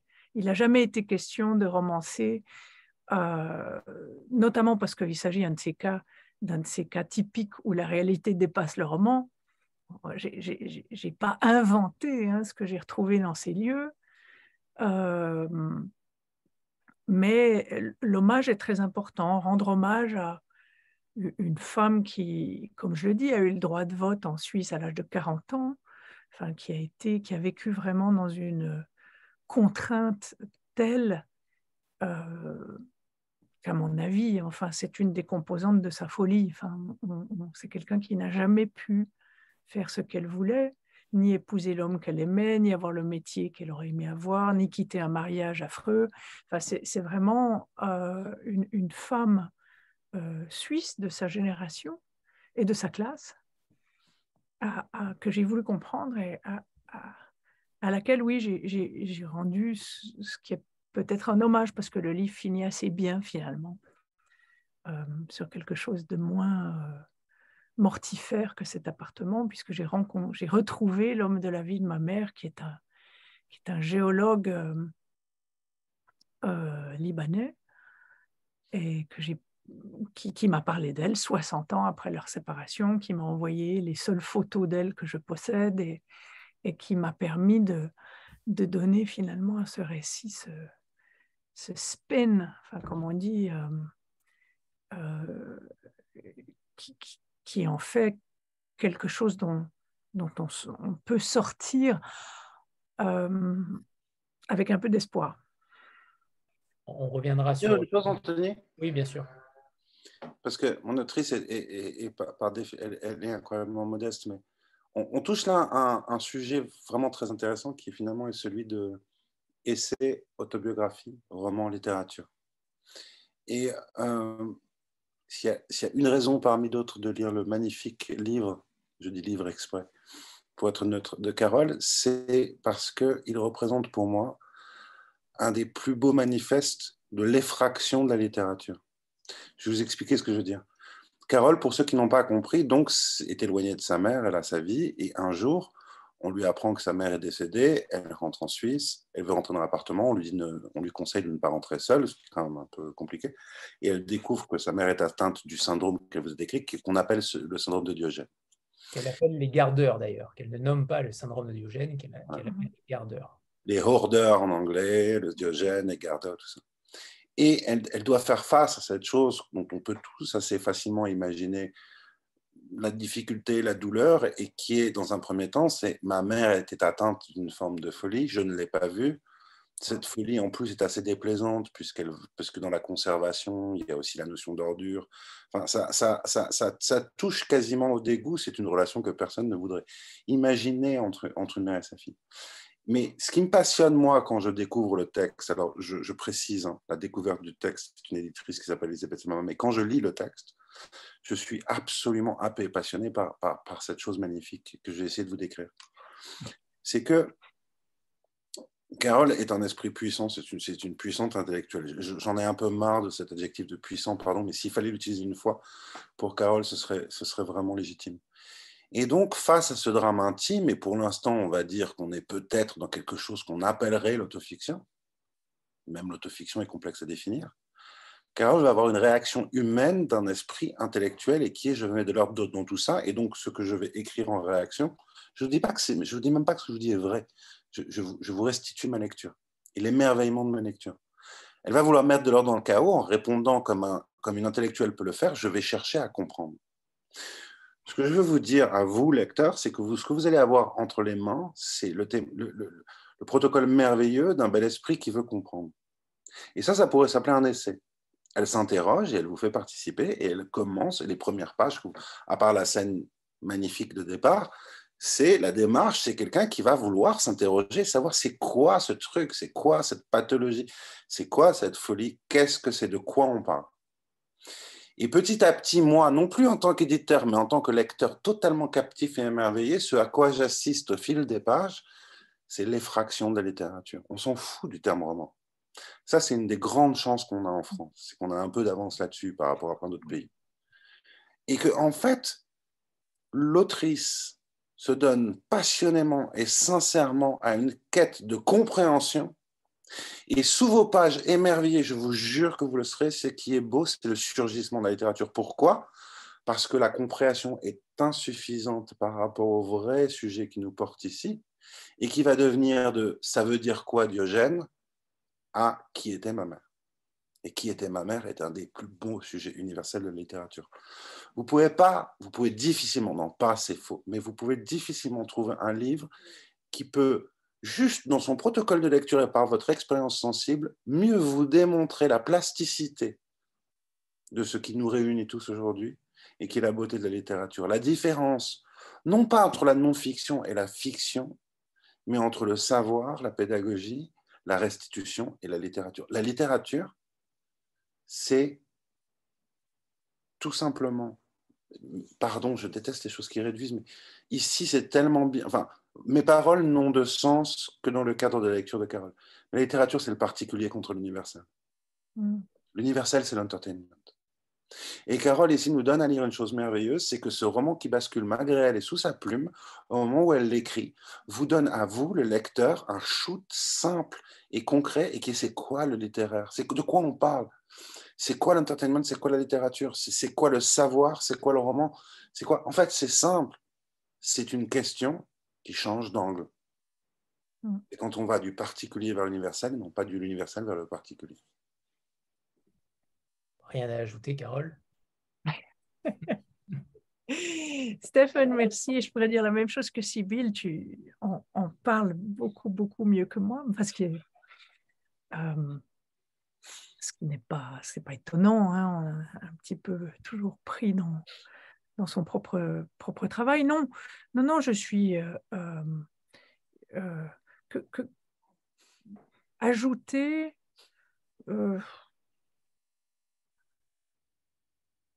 Je suis entièrement d'accord avec, avec cette, cette idée du, du, particulier et c'est ce que pour moi euh, représente la littérature aussi, l'élucidation du, du cas ou de l'individu. Euh, et, c'est ce qui, euh, après 30 ans de pratique, me, me, me, la rend encore agréable à partager ou à enseigner, etc. Enfin, je, et, peut-être aussi ce qui marque l'originalité de, ce texte par rapport à, la petite dizaine d'essais qui ont été déjà publiés dans les domaines de la sociologie, de la psychologie, de l'anthropologie. Enfin, je pense que euh, je fais appel à Maupassant, Pamuk, Pérec, Ponge, enfin, qui sont euh, les grands penseurs de l'objet. Euh, et de l'accumulation pour, euh, pour donner des réponses. Et, hum, voilà, j'espère qu'elles seront, euh, sinon convaincantes, du moins engageantes. Merci. à quelle heure partez-vous d'ailleurs, Carole? À quelle heure vous devez partir Dites-moi? Il faut, j'ai horreur de faire ça, mais il se trouve que j'enseigne un jour par semaine de, de heure française de 18h à 21h le mardi et, que là, je, je, fais pas dans une dizaine de minutes. Il faut que je, je reparte à 14h10. Ok. On, repasse à Kéral. Kéral est euh, justement sur cet incipit qui est extrêmement fort et original, euh, cette idée de, euh, de donner la parole aux enfants dans le ventre de leur mère. cette, ce choix-là, est-ce qu'il a été dicté par, par Stéphane ou orienté par Stéphane, ou au contraire, c'était quelque chose de, euh, véritablement de, proéminent dans votre œuvre et il fallait commencer absolument par, ce, par ces récits-là non, il est, venu en cours d'écriture euh, du, roman, puisqu'il s'agit d'une histoire de famille, donc euh, qui, a lieu sur deux générations. Et donc forcément, il est question d'enfance, il est question d'adolescence et d'âge adulte. Et en travaillant sur sur l'enfance, à un moment, je me suis dit, euh, euh, je pense qu'on a, on a très souvent euh, une idée très précise du moment, du moment auquel se, termine notre enfance, quand tout d'un coup, il y a un choc particulier dans la vie, la mort d'un grand-père, la naissance d'un amour, la fin d'un amour, j'en sais rien. Enfin, on, on, a une idée, si on réfléchit un peu, sur quand se termine l'enfance. Et je me suis dit, mais en fait, à quel moment elle commence cette enfance? Est-ce que c'est au moment où on sort du ventre de notre mère ou est-ce que c'est avant? Donc, euh, je me suis dit, bah, c'est peut-être pas mal d'imaginer ce qui peut se passer avant. Donc, euh, euh, c'est venu en cours de roman et après, j'ai fait un gros travail sur, la, sur, le déroulé des différents chapitres, sur la manière dont les chapitres pouvaient s'imbriquer les uns dans les autres selon des ordres différents. Et euh, petit à petit, euh, ce passage-là est, arrivé au début. Et tout d'un coup, je me suis dit, bah oui, il faut que ça commence là. Il faut que ça commence comme ça. Sybille, quant à vous, sur, sur, on reviendra évidemment sur le roman de Kéral tout à l'heure parce qu'il y a beaucoup de choses à dire encore. Euh, sur cet incipit extrêmement poignant, sur ce massacre des grands pingouins dont euh, donc Gus est, présent également. Il y a ce. Alors, il n'y a pas forcément de remords. Euh, j'ai eu l'impression sur, sur le fait d'y avoir assisté. Euh, il est. il s'en veut de pas forcément être intervenu, mais sans être totalement coupable. Il y a eu cette, je ne sais pas si vous avez aussi ressenti ça. C'est un homme de son époque. D'abord, il, est pas, il est dans un bateau parce qu'il étudie la faune et la flore dans l'Atlantique Nord en Europe, enfin vers l'Islande. Et hum, donc, il est sur ce bateau pour son travail. Il n'avait pas prévu que les marins. et ça, c'est totalement vrai. historiquement, ça se passait comme ça que les marins s'arrêtent pour, pour prendre des, des pingouins et les cuisiner. Donc, il est surpris. Et effectivement, il ça, je trouvais ça intéressant. Enfin, j'y ai pensé a posteriori, très franchement. Mais je... il était hors de question qu'il ait une conscience, si vous voulez, euh, qui est la nôtre, de, de l'abomination de ce que c'est que tuer un animal, enfin, tuer une colonie, en l'occurrence euh, d'oiseaux, euh, parce que du coup, le reste aurait été bancal. Euh, et puis, ça n'allait tout simplement, ça aurait été anachronique. Euh, il, ignore la chose. Il ignore, c'est agréable pour personne de voir une chose pareille. Ça, c'est, le coup, c'est, j'espère, universel. bon, ça devrait. Donc, effectivement, il n'a pas de, mais d'opinion. Mais j'ai dû réfléchir pour trouver cette scène. Si vous voulez, ça m'est pas venu euh, comme ça. Et, mais par ailleurs, d'une façon très pratique, elle était la meilleure pour tout d'un coup dire quelle était la question. C'est-à-dire, on est, euh, pour le coup, en termes contemporains, sixième extinction, si vous voulez. Mais sans, sans y penser, c'est-à-dire, voilà, on a des animaux, des animaux qui sont massacrés, qui disparaissent, et mon personnage, il fallait aussi qu'il se rencontre euh, en sauvin. Il allait pas, je n'allais pas le faire se promener sur une île pour aller euh, prendre un, grand pingouin et le voler euh, à, sa communauté.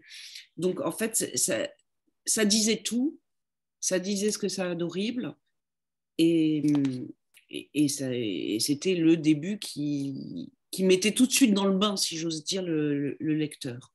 Et par ailleurs, il est très juste il est dans la tonalité, enfin, il n'est pas dans la tonalité du livre, mais il, dit exactement là où vous allez être, c'est-à-dire avec des animaux qui sont rares, et puis petit à petit, enfin, Gus, qui commence avec un animal rare et massacré, finit avec un animal unique. C'était, la, flèche était comme ça. La boucle est bouclée. Boucle, la boucle est bouclée. Euh, j'ai une dernière question pour Carole avant qu'elle euh, nous quitte. Euh, par rapport à ce syndrome de Diogène, donc les gardeurs, comme vous les appelez, parce que vous dites que Diogène n'était pas ainsi, justement, et ça symbolise aussi la nécessité de garder une trace? Est-ce qu'on est façonné forcément par les objets de notre quotidien? Est-ce que pour vous, ce sont les seuls témoins de notre héritage?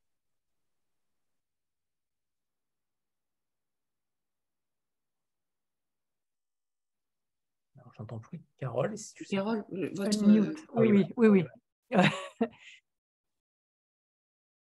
Est-ce qu'on est... Euh, comment dire? Moi, je... Bon, je, je pars du point de vue d'une émigrée ou d'une exilée. Enfin, j'ai quitté la Suisse à l'âge de 26 ans. Et, et euh, enfin, dans mon expérience personnelle, au contraire, l'objet, ce qui, ce qui empêche de partir, ce qui alourdit, ce qui complique les déménagements, ce qui. Donc je pense qu'il y a, ça, ça dépend, c'est pas une question à laquelle on peut répondre de façon définitive, à quel moment les objets, je, suppose que les, les, objets nous façonnent à un moment de notre vie, nous, ils nous encombrent à un autre moment. Donc je, je ne pense pas que je... Ce que je, je cherche à élucider dans ce livre, c'est ce qu'ils peuvent faire aux gens, les objets. Voilà, ce, qu'ils peuvent, euh, comment ils peuvent euh, modifier les destinées et les, rendre tragiques, comme, comme, ça a été le cas de ma mère. Et euh, je reviens aussi, bien sûr, sur les, définitions de l'identité qui ont été formulées euh, et qui font entrer l'objet, c'est une nouveauté. Ça, c'est quelque chose qui date du 19e. Enfin, c'est très anticartésien, hein, le moi qui ne viendrait pas de l'intérieur, mais au contraire de, ce qu'on peut accumuler autour de soi. Enfin bref, donc je ne je, je peux pas répondre à votre question. Euh, j'essaye dans mon livre justement de, de,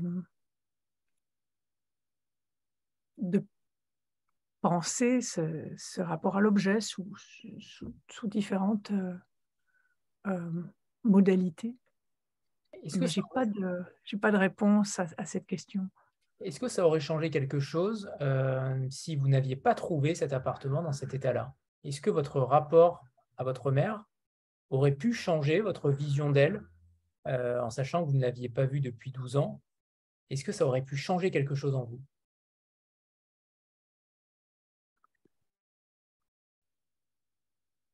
Je pense que si je, bon, si je n'avais pas eu à débarrasser cet appartement, ce qui m'incombait de toute façon parce que j'étais sa fille unique, mais donc c'était pas possible que je passe à côté de, de cette étape.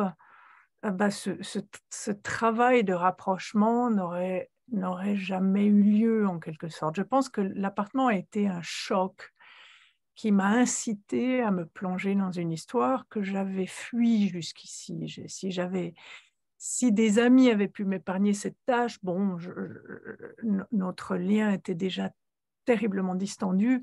Ma vie aurait continué sans, sans jamais rencontrer cette femme. Je pense que l'appartement m'a obligée à me, à me confronter à, à, à, son destin, à ce qui lui est arrivé. Ça, ça a été alors, pour le coup, un moment déterminant. Euh, j'étais, il m'a, il m'a, j'étais happée par, cette, par cet espace euh, auquel j'avais d'ailleurs, enfin, par ailleurs, échappé il y a très très très longtemps. Enfin, moi, j'ai j'ai quitté ma famille, j'avais 17 ans, je ne suis pratiquement pas retournée dans cet endroit. Mais la découverte et, le choc qui est lié à, ce qu'évoquait Stéphane, c'est-à-dire que c'est un, espace qui était devenu choquant et j'espère que ma description le restitue bien, c'est-à-dire c'est un espace qui, où tout s'effondre. Ma mère était collectionneuse mais éboueuse en même temps, enfin, c'est-à-dire qu'il se mêlait ce qui, ce qui est déroutant, c'est qu'il n'y a pas de principe. Enfin, tout, tout est absolument, toutes les distinctions s'effondrent, c'est le, le chaos. C'est-à-dire que côtoyait dans ce salon, dans cet appartement, des, des, des, toiles euh, payées assez cher dans des galeries suisses, avec des fruits pourris, euh, le cadavre d'un chat, une collection de livres, euh, du matériel informatique, des habits. Euh, c'est-à-dire que tout est absolument réduit, toutes les distinctions sont pulvérisées et, on ne peut pas ne pas être profondément interpellé. On ne peut pas ne pas avoir envie d'y mettre de l'ordre.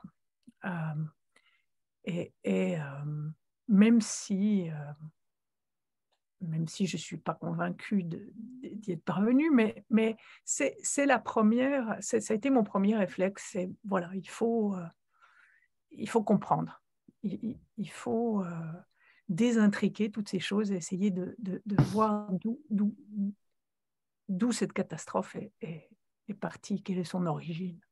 Est-ce que vous ne pensez pas, pardon, hein, j'exagère sur le temps, euh, vous me dites, et me couper, hein, mais euh, est-ce que vous ne pensez pas que c'est une sorte de geste inconscient de sa part, un, appel à l'aide, de détresse? Est-ce que ça aurait pu être euh, justement cela pour vous reconquérir peut-être, pour, euh, pour faire un pas vers vous sans forcément, je ne connais pas, je ne connais pas évidemment la relation intime que vous aviez avec votre mère, mais on pourrait le voir ainsi. on pourrait voir ainsi peut-être un, un, geste inconscient de détresse pour que vous veniez plus souvent la voir. Est-ce que c'est possible?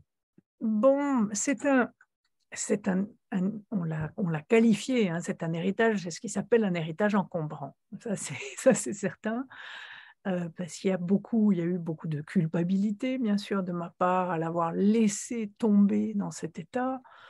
Euh, détresse, en fait, de, façon tout à fait pratique, je ne pense pas, elle est décédée d'une crise cardiaque de façon complètement imprévisible. Je pense que c'est quelqu'un qui pensait vivre encore beaucoup plus longtemps et qui, qui n'avait pas envisagé euh, le retour de sa fille dans son espace privé. Ça, je, pense que c'est le cadre quand même du récit. Euh, bien sûr, c'est un, une situation qui d'abord vous met en colère. Enfin bon, c'est vrai que, que j'ai été d'abord très très fâchée d'être d'être aspirée dans, ce, ce, bordel, il n'y a pas d'autre mot, hein, et puis de, de, tout ce que ça impliquait dans ma vie au point de vue pratique. J'habite à 6000 km de là, je travaille quand même à plein temps, enfin je ne peux pas faire des allers-retours pour, pour aller mettre à la poubelle ce qu'elle aurait dû mettre elle-même. Donc il y a eu cette colère. Euh, un, un leg de sa part, c'est difficile, enfin ça a été à moi de, de, le, de, le retrouver, ce que je pense avoir fait, de, retrouver dans ce chaos des, choses importantes, d'accord, et, de garder certaines choses, de ne pas tout jeter. Euh, mais voilà, Anthony, je ne suis pas sûre de répondre à votre question. Je suis désolée, j'ai l'impression de répondre un peu à côté. Non, mais elle extrêmement difficile. Euh, il faut, il faut être honnête, c'est difficile de répondre à ça et de penser à sa place aussi. Euh, mais je comprends tout à fait ce que vous vouliez évoquer. Est-ce que vous avez le livre sur vous d'ailleurs, Carole, ou pour nous lire un extrait? Je, je l'ai, j'ai pris une copie là, pensant que j'allais en avoir besoin. Et, donc, j'ai pris une copie sur mon bureau, comme vous voyez là. Et, d'ailleurs, ce n'est pas du tout une mise en scène, mais voilà ce que j'étais en train de lire. Ça, c'est pour, pour, pour Sibylle, c'est ma lecture du moment. Et euh, oui, je l'ai, je l'ai. Eh bien, parfait. Si vous pouvez nous lire un, petit extrait, et ensuite, euh, Kéral et, et Sibylle nous en liront un également. oui, tout à fait. Alors, je vais choisir, et je ne sais pas, je, si Stéphane me, dit, me donnera son approbation, je vais prendre simplement le moment où je découvre le salon. D'accord hein, Ça, c'est, je pense, c'est la trois, cinq ou six pages après le début. On regarde ça longtemps, comme un paysage pour la première fois, comme la surface de Mars, le tsunami de 2004, Berlin année zéro. C'est un raz-de-marée qui file entre les mots. Nous sommes bien au-delà du désordre. Bazar, bordel, foutoir ne conviennent pas davantage à un lieu qui relève de la décharge publique et du cabinet de curiosité, du nid de pigeons et de la jungle. Ici et là, regroupés sur une table émergeante à peine du chaos, ou en équilibre au sommet des monticules, des plantes vertes composent une étrange ode à la vie, à l'exception de la bibliothèque et de l'armoire dite normande, ce qui constituait le mobilier du salon est plus ou moins enseveli, comme la table basse de marbre que nous ne retrouverons qu'après des heures de déblaiement, ou le canapé, dont seul demeure accessible une soixantaine de centimètres carrés, délimité par un coussin rouge. L'esprit peine à identifier le reste. Il patine, comme l'œil, à la surface d'une masse si composite ou insensée qu'elle condamne quiconque veut en parler à la platitude de l'inventaire. Télécommande, chaussures, livres, cassettes vidéo, balles de tennis, boîtes de thon, huiles encadrées, poupées, fruits pourris. Voilà. Excellent. C'est un, très, c'est un passage que j'aime beaucoup. Merci beaucoup. C'est une description formidable.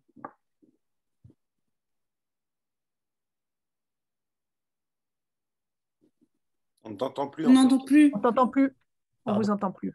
Je disais que c'est un livre bourré d'humour aussi, Carole. Vous arrivez à y déceler euh, et à y insérer euh, beaucoup d'ironie, ce qui est loin d'être évident, euh, surtout sur un sujet pareil. Donc, bravo. On va faire une petite photo avant que vous partiez, Carole, et on continuera évidemment avec Sybille et Kéral. Voilà, préparez-vous. 3, 2, 1. C'est parfait, merci. C'est parfait. je vous remercie beaucoup. Je suis navrée. Il faut que je retourne à mes. à vos étudiants. Bonne fin de soirée. Merci beaucoup. Au revoir. Alors, on va euh, maintenant passer peut-être à un passage de, de Kéral. Euh, de... Au départ, nous étions quatre. Kéral, c'est à vous. Euh, alors, on a parlé du début tout à l'heure. Je ne sais pas si. Le début? Je pense, je pense, oui, c'est une très bonne idée, évidemment. Alors, le début. Vos trois incipits sont assez fabuleux. C'est Greg qui parle. Ce moment-là, Fuego, c'est l'au-delà de la guerre, tu comprends L'au-delà de la mission pourrie qui ne fait qu'empirer.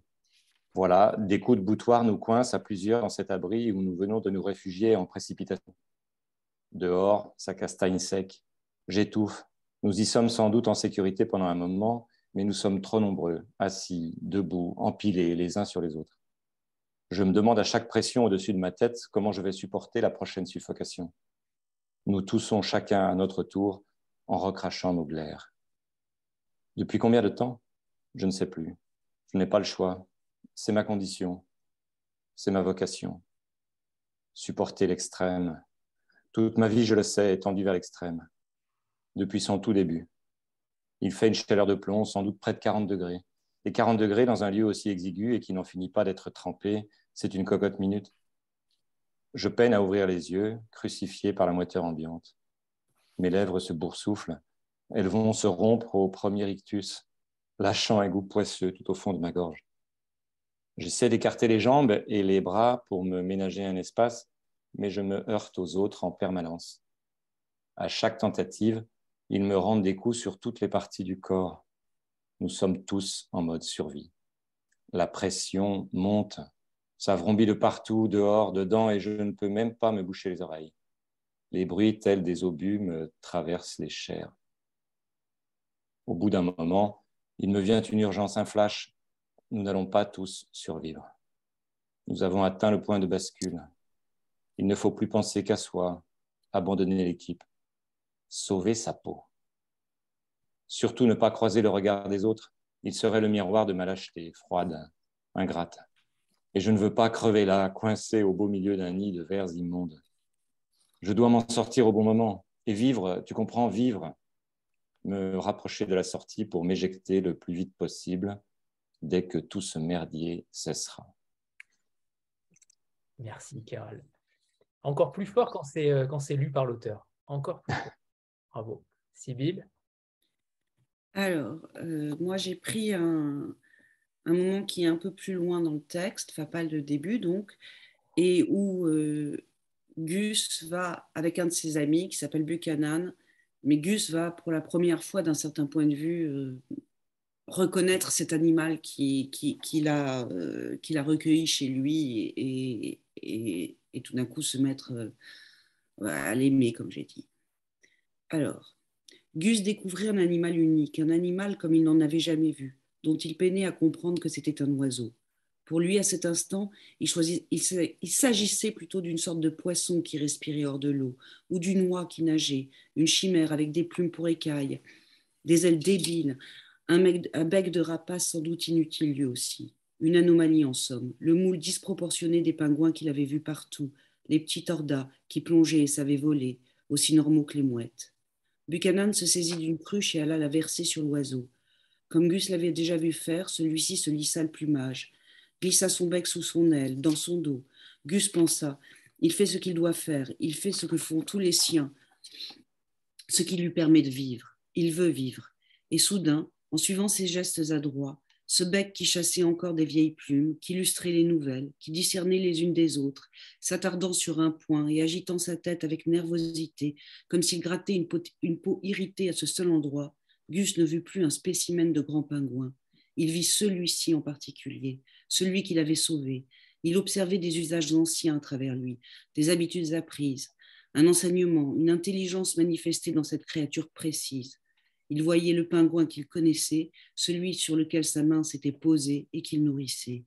Quelque chose qui, se dit-il, avait des réactions, des besoins, des envies, quelque chose qui était unique et en même temps valait pour tous les autres individus de son espèce. Merci, Sybille on, sent, vous avez une écriture qui est extrêmement visuelle. Euh, on imagine très bien euh, que ce texte soit adapté euh, en série ou au cinéma parce que vous avez cette qualité-là de, de faire jaillir chaque description, chaque, chaque évocation, que ce soit d'un geste, d'une... Parce qu'il y a beaucoup de gestes au final dans votre roman, il y a beaucoup de... on sent qu'il y a beaucoup de toucher, beaucoup de sensations. C'est un roman extrêmement sensoriel finalement. et vous le faites extrêmement bien. Bravo. Merci. Euh, j'aimerais qu'on parle, Kéral, de, ce quotidien-là, de cette famille bretonne. On n'a pas parlé de la, Bretagne, c'est une famille euh, qui est installée dans la ferme familiale et vous parlez également euh, extrêmement bien de ce milieu-là, peu importe qui parle, mais j'aimerais qu'on parle aussi de ces, de ces personnages qu'on pourrait appeler secondaires, mais en fait, il n'y a pas de personnages secondaires dans votre roman. Vous donnez la parole à tout le monde ce qui est plutôt rare, comme euh, une sorte de travelling avec différentes caméras. Et, ça, euh, c'est quelque chose qui est plutôt rare en littérature, de donner la parole à tout le monde, que ce soit même aux femmes euh, des frères notamment. ça, j'ai trouvé ça extrêmement surprenant. pourquoi avoir fait ce choix-là de tous les faire parler dans des sortes de fulgurances à chaque fois, où chacun a quelque chose à dire au final, quelque chose d'intéressant? Il n'est jamais, il n'y a jamais un personnage qui est mis en, dehors de l'histoire. oui, c'est je n'ai pas réfléchi à la question comme ça, donc je suis un peu troublé pour, euh, pour vous répondre. Euh, je peux peut-être simplement vous dire quelque chose qui, qui, qui m'a inspiré au début. C'est, je pense qu'effectivement, dans, dans, dans, une famille, il y a forcément euh, les, les, gens qui ont les liens de sang, et puis après, il y a, il y a, ceux, qui, il y a ceux qui sont autour, il y a les liaisons qui se forment, les couples qui se forment, les gens qui arrivent, les gens qui décèdent. Euh, et, j'avais envie qu'il y ait effectivement tout cet univers. Et il est venu assez vite euh, l'impératif que je ne pouvais pas dire il ou elle, en fait. Je, je, je ne voulais que dire je. Donc, c'est peut-être que ça a donné euh, effectivement un peu, un peu, plus de force à chacun des personnages.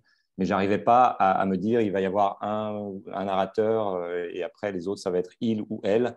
Euh, il fallait que je dise je pour chacun. Donc voilà, je ne sais pas si ça répond à votre question. Si, si, si on n'a pas parlé évidemment du titre. Au départ, nous étions. Tu quelque chose, Anthony? Oui, comment? Je peux dire quelque chose? Oui, bien sûr, Stéphane, tu es chez toi ici. Euh, comme c'est enregistré, je vais faire gaffe à ce que je dis. En tant qu'éditeur, un des trucs. non, je parle, je parle de moi, pas, pas de mes confrères. On se méfie beaucoup de la polyphonie.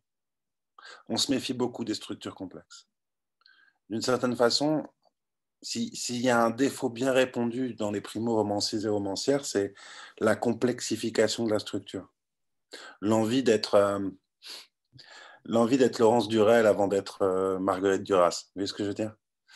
Et euh, même si c'est très réducteur ce que je veux dire.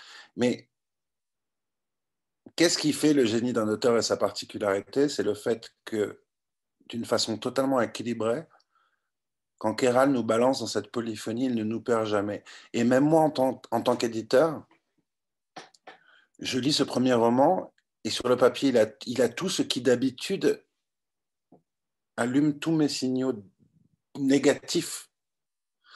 Une structure complexe, une polyphonie, comment est-ce qu'on va s'y retrouver? Il aurait pu raconter une histoire, il en rencontre 20. Suivre un personnage et son mystère, c'est tellement compliqué. Lui, il veut nous balancer tout le monde et tout le monde au jeu. En fait, une sorte, une sorte d'ubris, quelque chose qui, qui, qui, devrait nous, nous rapprocher. Le mystère et la beauté de mon métier, c'est d'ouvrir ce premier roman d'un auteur que je vais découvrir par la suite aussi humble et que tout est juste. Et si tout est juste, c'est qu'en fait, c'est rattaché, j'y reviens, à la conscience. La conscience, elle n'est pas forcément un plan, un, plan conçu au départ pour l'auteur, mais à la conscience merveilleuse qui a une concordance entre l'intrigue et le thème. Et le thème, c'est quoi? Cette beauté universelle et qui devient totalement littéraire, c'est quoi le destin? En fait, il nous parle du destin. Quatre enfants dans le ventre. La scène qui vous a lu, c'est pas forcément clair pour tout le monde, se passe avant la naissance. C'est une kipite qui est merveilleuse, c'est une scène de guerre, c'est une scène de, Première Guerre mondiale dans les tranchées, et en fait c'est juste avant l'arrivée dans la vie. C'est à l'intérieur de l'utérus. Et ce côté du terrain, il est splendide parce qu'en fait, cette bataille, elle va se poursuivre. Toute. La question qu'il nous pose, elle est extraordinaire, c'est celle de la prédestination. c'est celle de la façon dont on va accepter ou pas les narrations qu'on nous impose et qu'on veut suivre par la suite. Quatre enfants sont dans un ventre, trois vont naître, un va mourir. L'ordre dans lequel ils vont naître donne un sens à leur vie. Et chacun va ensuite évoluer. Une des grandes beautés de ce texte, c'est qu'en en fait, il nous parle de, quelque chose qu'on connaît tous, et qu'on soit enfant unique ou d'une fratrie nombreuse, peu importe. On est tous prisonniers à un moment ou une autre d'une narration que nos parents, nos amis, le monde, la société, peu importe, nos communautés nous mettent dessus. Mais ensuite, et c'est là où, c'est là où ce roman est prodigieux, c'est que ça va beaucoup plus loin et c'est là où la littérature est toujours complexe et jamais simple, c'est qu'on peut choisir à certains moments de sa vie ou pas de se confronter. Ces rôles qu'on nous impose ne sont pas juste une, sont pas juste un poids. Parfois, ils nous aident à grandir aussi. Parfois, c'est utile pour chacun d'entre nous. Et lui, le dit tellement bien de se confronter, de se conforter à un archétype. Ce mouvement de balance merveilleux qu'on vit tous dans la vie, du moment où on veut échapper, s'émanciper, et de ce moment aussi qui est plus difficile à dire, à avouer, qui est plus difficile à écrire, comme à comprendre, et qui est ces moments où en fait être, se confondre dans notre rôle social, dans le regard des autres, va être aussi une façon de grandir. Et lui, il le fait merveilleusement bien. J'ai souvent dit en parlant de son livre que si je revenais à, à cet exemple du, du, du, particulier, hein, de la merveille qu'est la littérature, c'est toujours la façon dont les auteurs ont à nous raconter l'universel en nous écrivant le particulier. Lui rajoute une chose, c'est un, pardon de devenir shakespearien d'un coup, mais c'est vraiment le bruit et la fureur.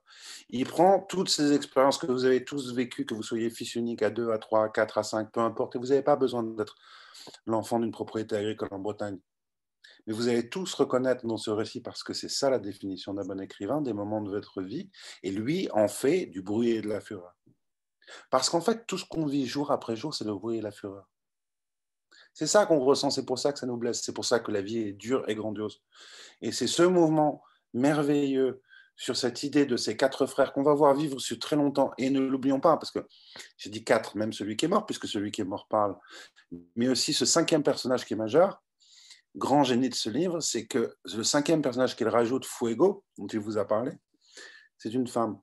Et cette femme, quand même un rôle absolument merveilleux. Elle va passer dans la vie de ses trois frères et elle va les aimer tous les trois. Selon qu'ils sont debout ou à terre, elle va passer de l'un à l'autre. Personne n'en concevra une grande jalousie.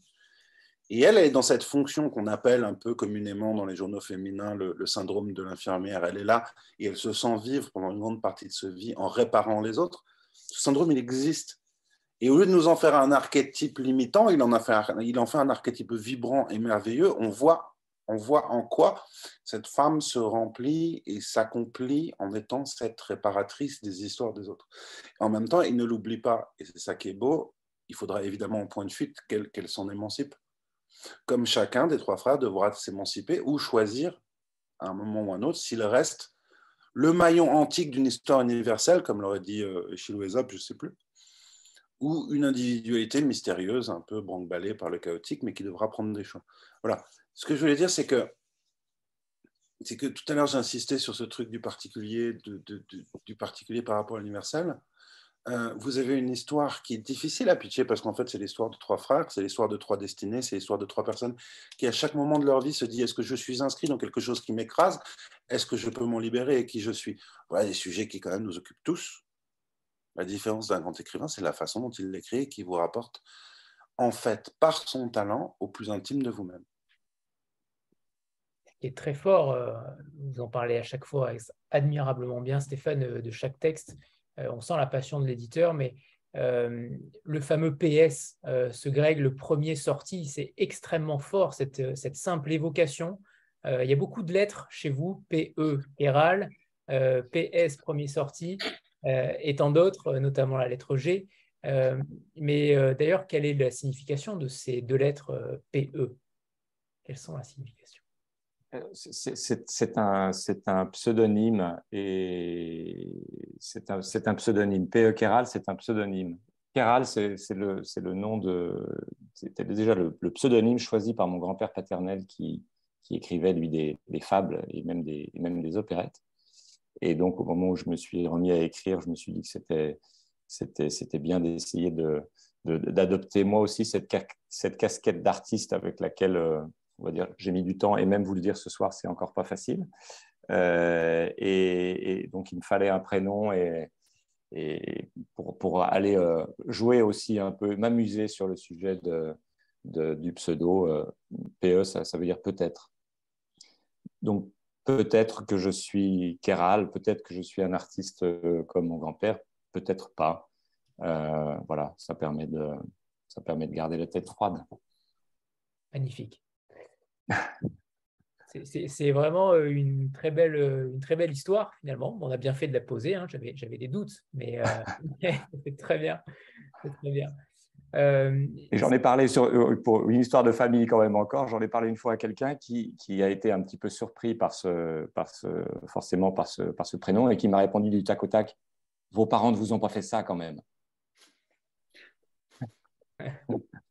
ça aurait été intéressant, en effet, ça aurait été extrêmement poétique, euh, peut-être. Euh, j'aimerais qu'on parle de, justement, tout à l'heure, je vous disais, est-ce que ça aurait pu être un autre animal, un autre être vivant? Est-ce que ça aurait pu être un arbre, par exemple, un végétal? Est-ce qu'il est y aurait pu avoir également cette, cette connexion-là euh, entre un homme et, euh, évidemment, c'est possible, on connaît de plus en plus les, bienfaits de, la nature, mais pourquoi un pingouin? Pourquoi, euh, pourquoi pas un autre? Euh, alors Moi, je suis ravi que ce soit un pingouin, j'adore cet animal, mais, mais euh, est-ce que ça aurait pu être quelque chose d'autre, un autre être vivant? Alors, comme, puisque en fait, tout est parti de l'idée du dernier de son espèce, ça, ça, limitait déjà les choix. Parce qu'il y a beaucoup, par exemple, on, a, vu un, hein? grand requin, on a vu un grand requin blanc il y a quelques temps, là, il y a quelques, mm. quelques jours. ça fait partie aussi de ces animaux-là qui disparaissent. Ils, sont nombreux. Euh, alors, en même temps, euh, je ne suis que moi. C'est un truc qui, qui, est, qui, est, raconté quand même à, hauteur euh, d'être humain, et en l'occurrence à la mienne. Enfin. Et, et là, très simplement, je ne sais pas comment vous répondre autrement. Bien sûr que des gens peuvent vous. Et ça pourrait être formidable, écrire ça avec une marguerite ou un arbre. moi, je n'ai pas de j'ai pas ces émotions sur, euh, sur les végétaux. Et, et j'aime les animaux qui. Euh, et je n'irai pas voir un requin parce que je manque d'imagination. Il y a le très bon, très bon film de Netflix qui est sur la pieuvre, la sagesse de la pieuvre. J'ai été très surprise de voir, je ne sais pas si si quelqu'un l'a vu parmi vous tous, euh, c'est quelqu'un qui a filmé huit ans de relation avec une pieuvre et c'est absolument exceptionnel. Donc tous les animaux peuvent faire ça, peuvent produire ce genre de, choses, mais moi je pense que c'est surtout tout ce qui est vivant. Alors je sais que les, végétaux sont vivants, mais tout ce qui bouge, tout ce qui regarde, tout ce qui tout ce qui touche, tout ce qui avance vers vous et tout ce vers quoi vous avancez. Je, pense que c'est quand même tout ce qui se touche et qui, a une réaction évidente. Et, et donc, euh, ça aurait pu être autre chose. Ça aurait pu être, euh, ça aurait pu être n'importe quel mammifère. Maintenant, c'est difficile d'avoir ce type de relation avec un lion vous ne dormez pas facilement avec un lion, vous ne, vous ne courez pas derrière un lion en pouvant le rattraper, et ainsi de suite. Donc, c'est, ça tombait bien, si vous voulez. Mais ça aurait pu être aussi un autre animal. Il fallait qu'il disparaisse. Et, et aussi, très humblement, c'est parce que j'avais toujours publié ce livre de Johanna Burger sur ce perroquet, qui s'appelle Le perroquet qui m'aimait, que j'avais découvert sans jamais, d'ailleurs, je n'aimais pas spécialement les oiseaux. D'ailleurs, et en lisant ça, je me suis aperçue que ça pouvait être merveilleux. Ça pouvait être d'une intelligence exceptionnelle, ça pouvait être touchant, émouvant. Euh, on pouvait vraiment tisser une, relation avec, euh, avec eux. Donc le pingouin, finalement, je ne savais savais pas que Johanna Burger m'influençait encore. Donc, mais c'est merveilleusement bien tombé. Parfait. Euh, pour terminer, j'avais deux questions, pas, deux questions, une question et, une euh, interrogation pour Stéphane également, qui euh, Coco Mellers devait être là également au départ. Est-ce que Stéphane, tu, pourrais également parler des autres livres de la rentrée littéraire peut-être de celui-ci si tu en as envie? Mais ma première question était sur vos projets actuels, Sibyl et, et, Kéral. Est-ce qu'il va y avoir quelque chose d'autre? Est-ce qu'il y a quelque chose en gestation? Ou au contraire, je sais que pour Sibyl, le temps est, difficile entre les deux casquettes et que vous vous laissez, j'imagine, beaucoup de temps entre les, manuscrits, mais est-ce qu'il y a quelque chose déjà dans les tiroirs à venir? Alors, Anthony, je me permets d'influencer la, discussion. Coco n'est pas là, tant pis pour elle. Mais en revanche, la question que tu poses à mes auteurs, je l'adore. Vous êtes en train d'écrire quoi pour moi? C'est quoi la suite? Merci Anthony. Parce que là, là c'est la promo, c'est bien, mais j'espère que vous écrivez. Donc, merci Anthony, merci, merci. je vais répondre parce que je pense que certes, euh, j'ai beaucoup. Euh, je pense que Kiral a, a, est aussi pris que, que, que, moi par sa vie professionnelle. Donc, c'est n'est pas tant ça. Eh ben, moi, non. Voilà, je n'ai pas d'idée. Je ne sais pas. Euh, je ne sais pas. Pas du tout. J'attends que quelque chose me, me, me, tombe dessus. Et, et bêtement, je dois dire, c'est. Je ne sais pas si j'aurais dit ça sur aucun de mes autres livres. Je suis encore extrêmement attachée à, à ce couple de Gus et de Prospe. Et pour l'instant, je ne sais même pas si je pourrais trouver quelque chose de, de mieux.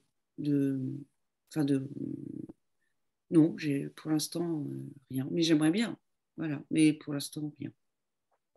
Désolé, Stéphane. Moi aussi, j'aurais bien voulu. Hein. c'est vrai qu'on a vraiment envie de, de... Alors, ce qu'on peut dire, par contre, c'est de lire les peut-être les anciens ouvrages en attendant. Bah, écoutez, y en a un qui, euh, qui devient cher. Enfin, ils le sont tous. Vous savez, moi, je pense, je suis comme les enfants. Je pense que le dernier est le meilleur. Mais il y en a un qui est... Ce week-end, j'étais à Besançon et en réfléchissant à une question qu'on me posait, je me suis aperçue que c'est comme les stations de métro, je vois toujours des cycles sur les lignes de métro, vous savez, trois qui vont ensemble, puis après on change de... Et ben la Horde, le livre qui est juste avant, la Horde a initié le, le mouvement que, que je continue et je trouve aujourd'hui que je concrétise dans, dans le dernier des siens. Ça m'a, il y a eu une certaine simplicité, bonté, euh, évidence, évidence, puis même quelque chose d'un peu similaire, c'est-à-dire que là, c'est un homme qui s'attache à quelque chose de très différent qui est le pingouin. La horde, c'est un démon, c'est quand même très différent des hommes, qui s'intéresse à une petite fille. Et toujours, ce sont des personnages qui, à un moment ou à un autre, si vous voulez, par affection, se confondent. L'un devient l'autre, l'autre devient l'un. Et je me suis aperçue que la Horde et le dernier des siens, qui n'ont rien à voir, sont, à mes yeux et à mes seuls yeux, je ne veux convaincre personne, une sorte de diptyque. Voilà. je ne sais pas si c'est très. Ah, intéressant, en effet, c'est plutôt rare euh, comme. Euh, en effet, puisqu'ils n'ont rien à voir, mais ça a peut-être cheminé non, en. oui, finalement, la problématique est un peu la même. Voilà. Miral? Euh, oui, oui, oui. Moi, je, suis, je suis parti sur autre chose, mais je suis encore dans. On va dire que je, je, patauge gravement. Euh, donc, il y, a quelques, il y a quelques idées qui se dessinent, euh, mais comme c'est aussi le, le, lancement de ce, de ce premier, euh, chaque fois que je m'y mets, il, est là. Le, premier des miens, il, est posé sur, il sur mon épaule. il me gêne un peu. pour, pour passer à autre chose. Là, mais je, je, crois que c'est une. J'ai entendu l'autre jour un podcast sur le, sur la problématique du deuxième roman. Euh, je, suis complètement là-dedans, c'est-à-dire qu'il faut arriver à, comment dire, à passer à autre chose, à trouver de nouvelles idées, à ne pas, à ne pas, se, à ne pas se répéter, euh, tout, en, tout en vivant euh, le, lancement de celui-là qui est, qui est, qui est, un truc incroyable. Quoi. Voilà, donc qui est une aventure inouïe avec tout ce qui se passe avec tout ce qui se passe autour de ce lancement, aussi bien sur les, sur les papiers dans la presse que, bah, voilà, par exemple, cette première expérience avec vous tous ce soir, ou euh, les festivals qui s'annoncent. Euh, voilà, donc tout ça euh, concentre beaucoup de beaucoup de beaucoup d'énergie, beaucoup d'émotions sur ce sur ce premier texte, mais en même temps, en même temps, j'ai envie de faire autre chose, bien sûr. Est-ce que justement le, le, sujet du prochain livre, ça vous ça vous hante au quotidien? Est-ce qu'il y a une une petite étoile à côté de vous qui vous martèle, qui vous fait dire à quand le prochain? Est-ce que vous attendez l'idée de manière euh, quasiment euh, divine? Oui. Oui. moi, je peux dire la même chose aussi. Oui, oui, tout à fait. C'est, Je pense que dans le premier, il y a un truc qui a marché, c'est que j'ai su attendre. Il y a des moments où il faut attendre. Il faut que rien ne se passe. Euh, il, faut laisser, il faut laisser reposer. Il faut attendre. Oui. J'ai bien aimé quand Sybille a dit tout à l'heure, pour le moment, il n'y a rien, mais il y a bien une idée qui va me tomber dessus. Mm plus qu'une idée, d'ailleurs, je dirais que c'est une envie. C'est comme de, comme de jouer quand on est enfant. Vous savez, quand, quand, les enfants euh, dessinent dans leur chambre pendant des heures en se racontant des histoires sur le dessin, enfin sur le papier, pardon, euh, bah, il faut avoir envie de dessiner tout d'un coup, enfin de, de, se lancer comme ça, d'avoir envie de quelque chose. Et ça, c'est. Une sensation de manque Moi, ça, moi je, c'est une sensation, puis elle est très elle est très excitante, elle est très, elle est très joyeuse, elle est très, tout simplement parce que on a envie de jouer justement, donc de se surprendre, bref, de raconter une histoire, quelle qu'elle soit. Et, et moi, je la guette, mais bon, ça peut prendre du temps en effet. Et en plus de se tromper plein de fois au milieu. Oui, mais Stéphane est là. Stéphane est là. Stéphane est là et il faut l'inviter à dîner souvent pour qu'il vous dise. Euh, non, j'aimerais. Mais c'est un miracle qui est intéressant et c'est une leçon pour toute personne qui veut écrire. Vous avez, vous avez là en fin de discussion un premier romancier et quelqu'un qui en est à son onzième roman. Et, euh, et c'est beau que les deux partagent ce moment suspendu qui est que écrivain n'est pas un statut. Écrivain n'est pas un statut, écrivain, c'est un, c'est, un long cheminement. En fait, doit écrire toute personne qui ne peut pas concevoir vivre sans le faire. Et ce, et ce respect qu'ils expriment tous les deux de façon, je trouve vraiment très émouvante, de, de l'attente de l'idée, du sujet, de l'envie. En fait, on parle de rencontre amoureuse quasiment là. Hein, mm. C'est beau. Et moi, c'est le moment où je me retire. C'est le moment où je prends plaisir à dîner avec eux quand même. c'est le moment où j'ai surtout pas envie d'être là, ou alors être là comme, comme, comme, comme un support pour le futur, comme une, comme, une, comme une promesse à venir.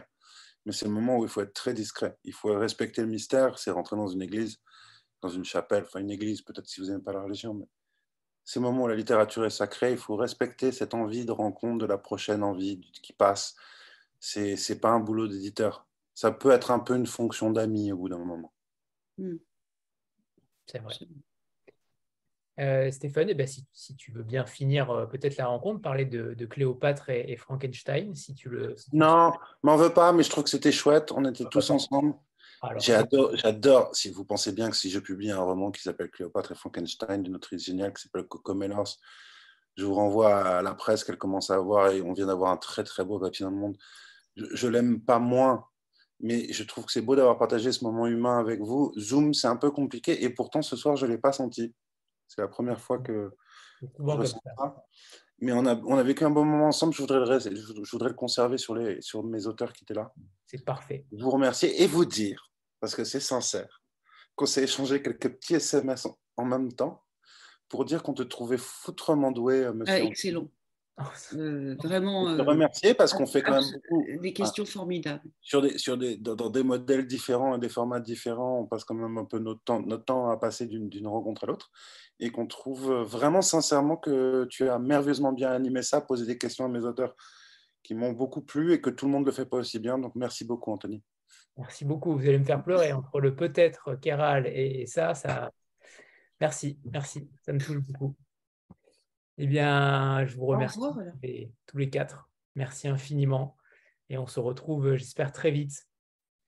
Merci. À bientôt. Merci beaucoup à tous. Merci. Merci beaucoup. Au revoir. Au revoir. Au revoir. lisez ces trois livres, absolument. Lisez ces trois livres. Parce qu'ils sont formidables, tous différents d'ailleurs. Mais d'ailleurs, euh, Stéphane, il y a des thématiques, euh, même s'ils sont différents dans leur histoire, il y a des thématiques quand même extrêmement communes. Que ce on parle beaucoup d'héritage, d'identité, de, rapport à l'autre. Euh, c'est des, thématiques qui sont chères aux éditions Anne Carrière.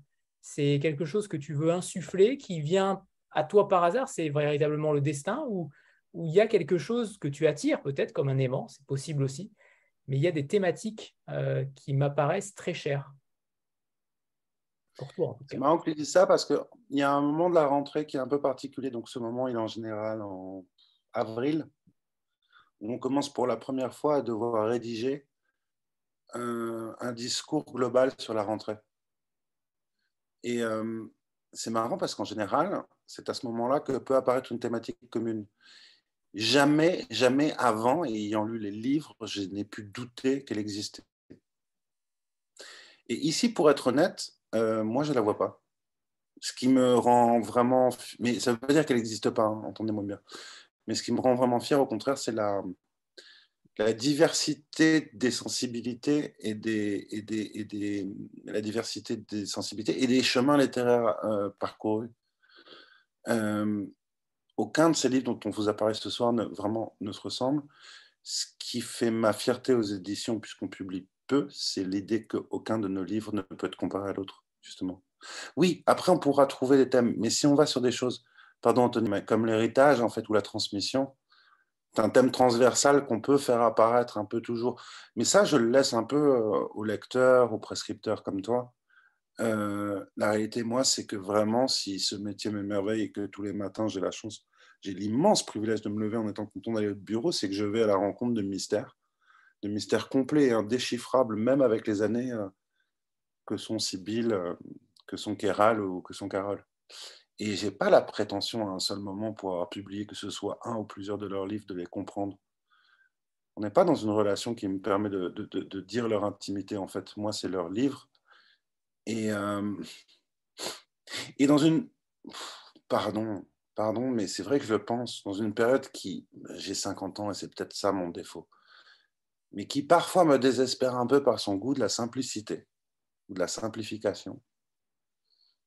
Je suis vraiment fier, fier en tant qu'être humain de contribuer à la propagation de la complexité et du mystère. Ce que ces livres ont en commun, c'est qu'ils sont incroyablement subtils et complexes. Ils ne se réduisent pas à une idée ou même à quelques idées. Ce qu'ils vous proposent, c'est un univers subtil et sensible. Et euh, le privilège que j'ai moi, c'est de vivre à côté de ces auteurs et de pouvoir les accompagner ce sera le mot de la fin il est magnifique. Mais il y a quand même un lien magnifique entre ces trois livres.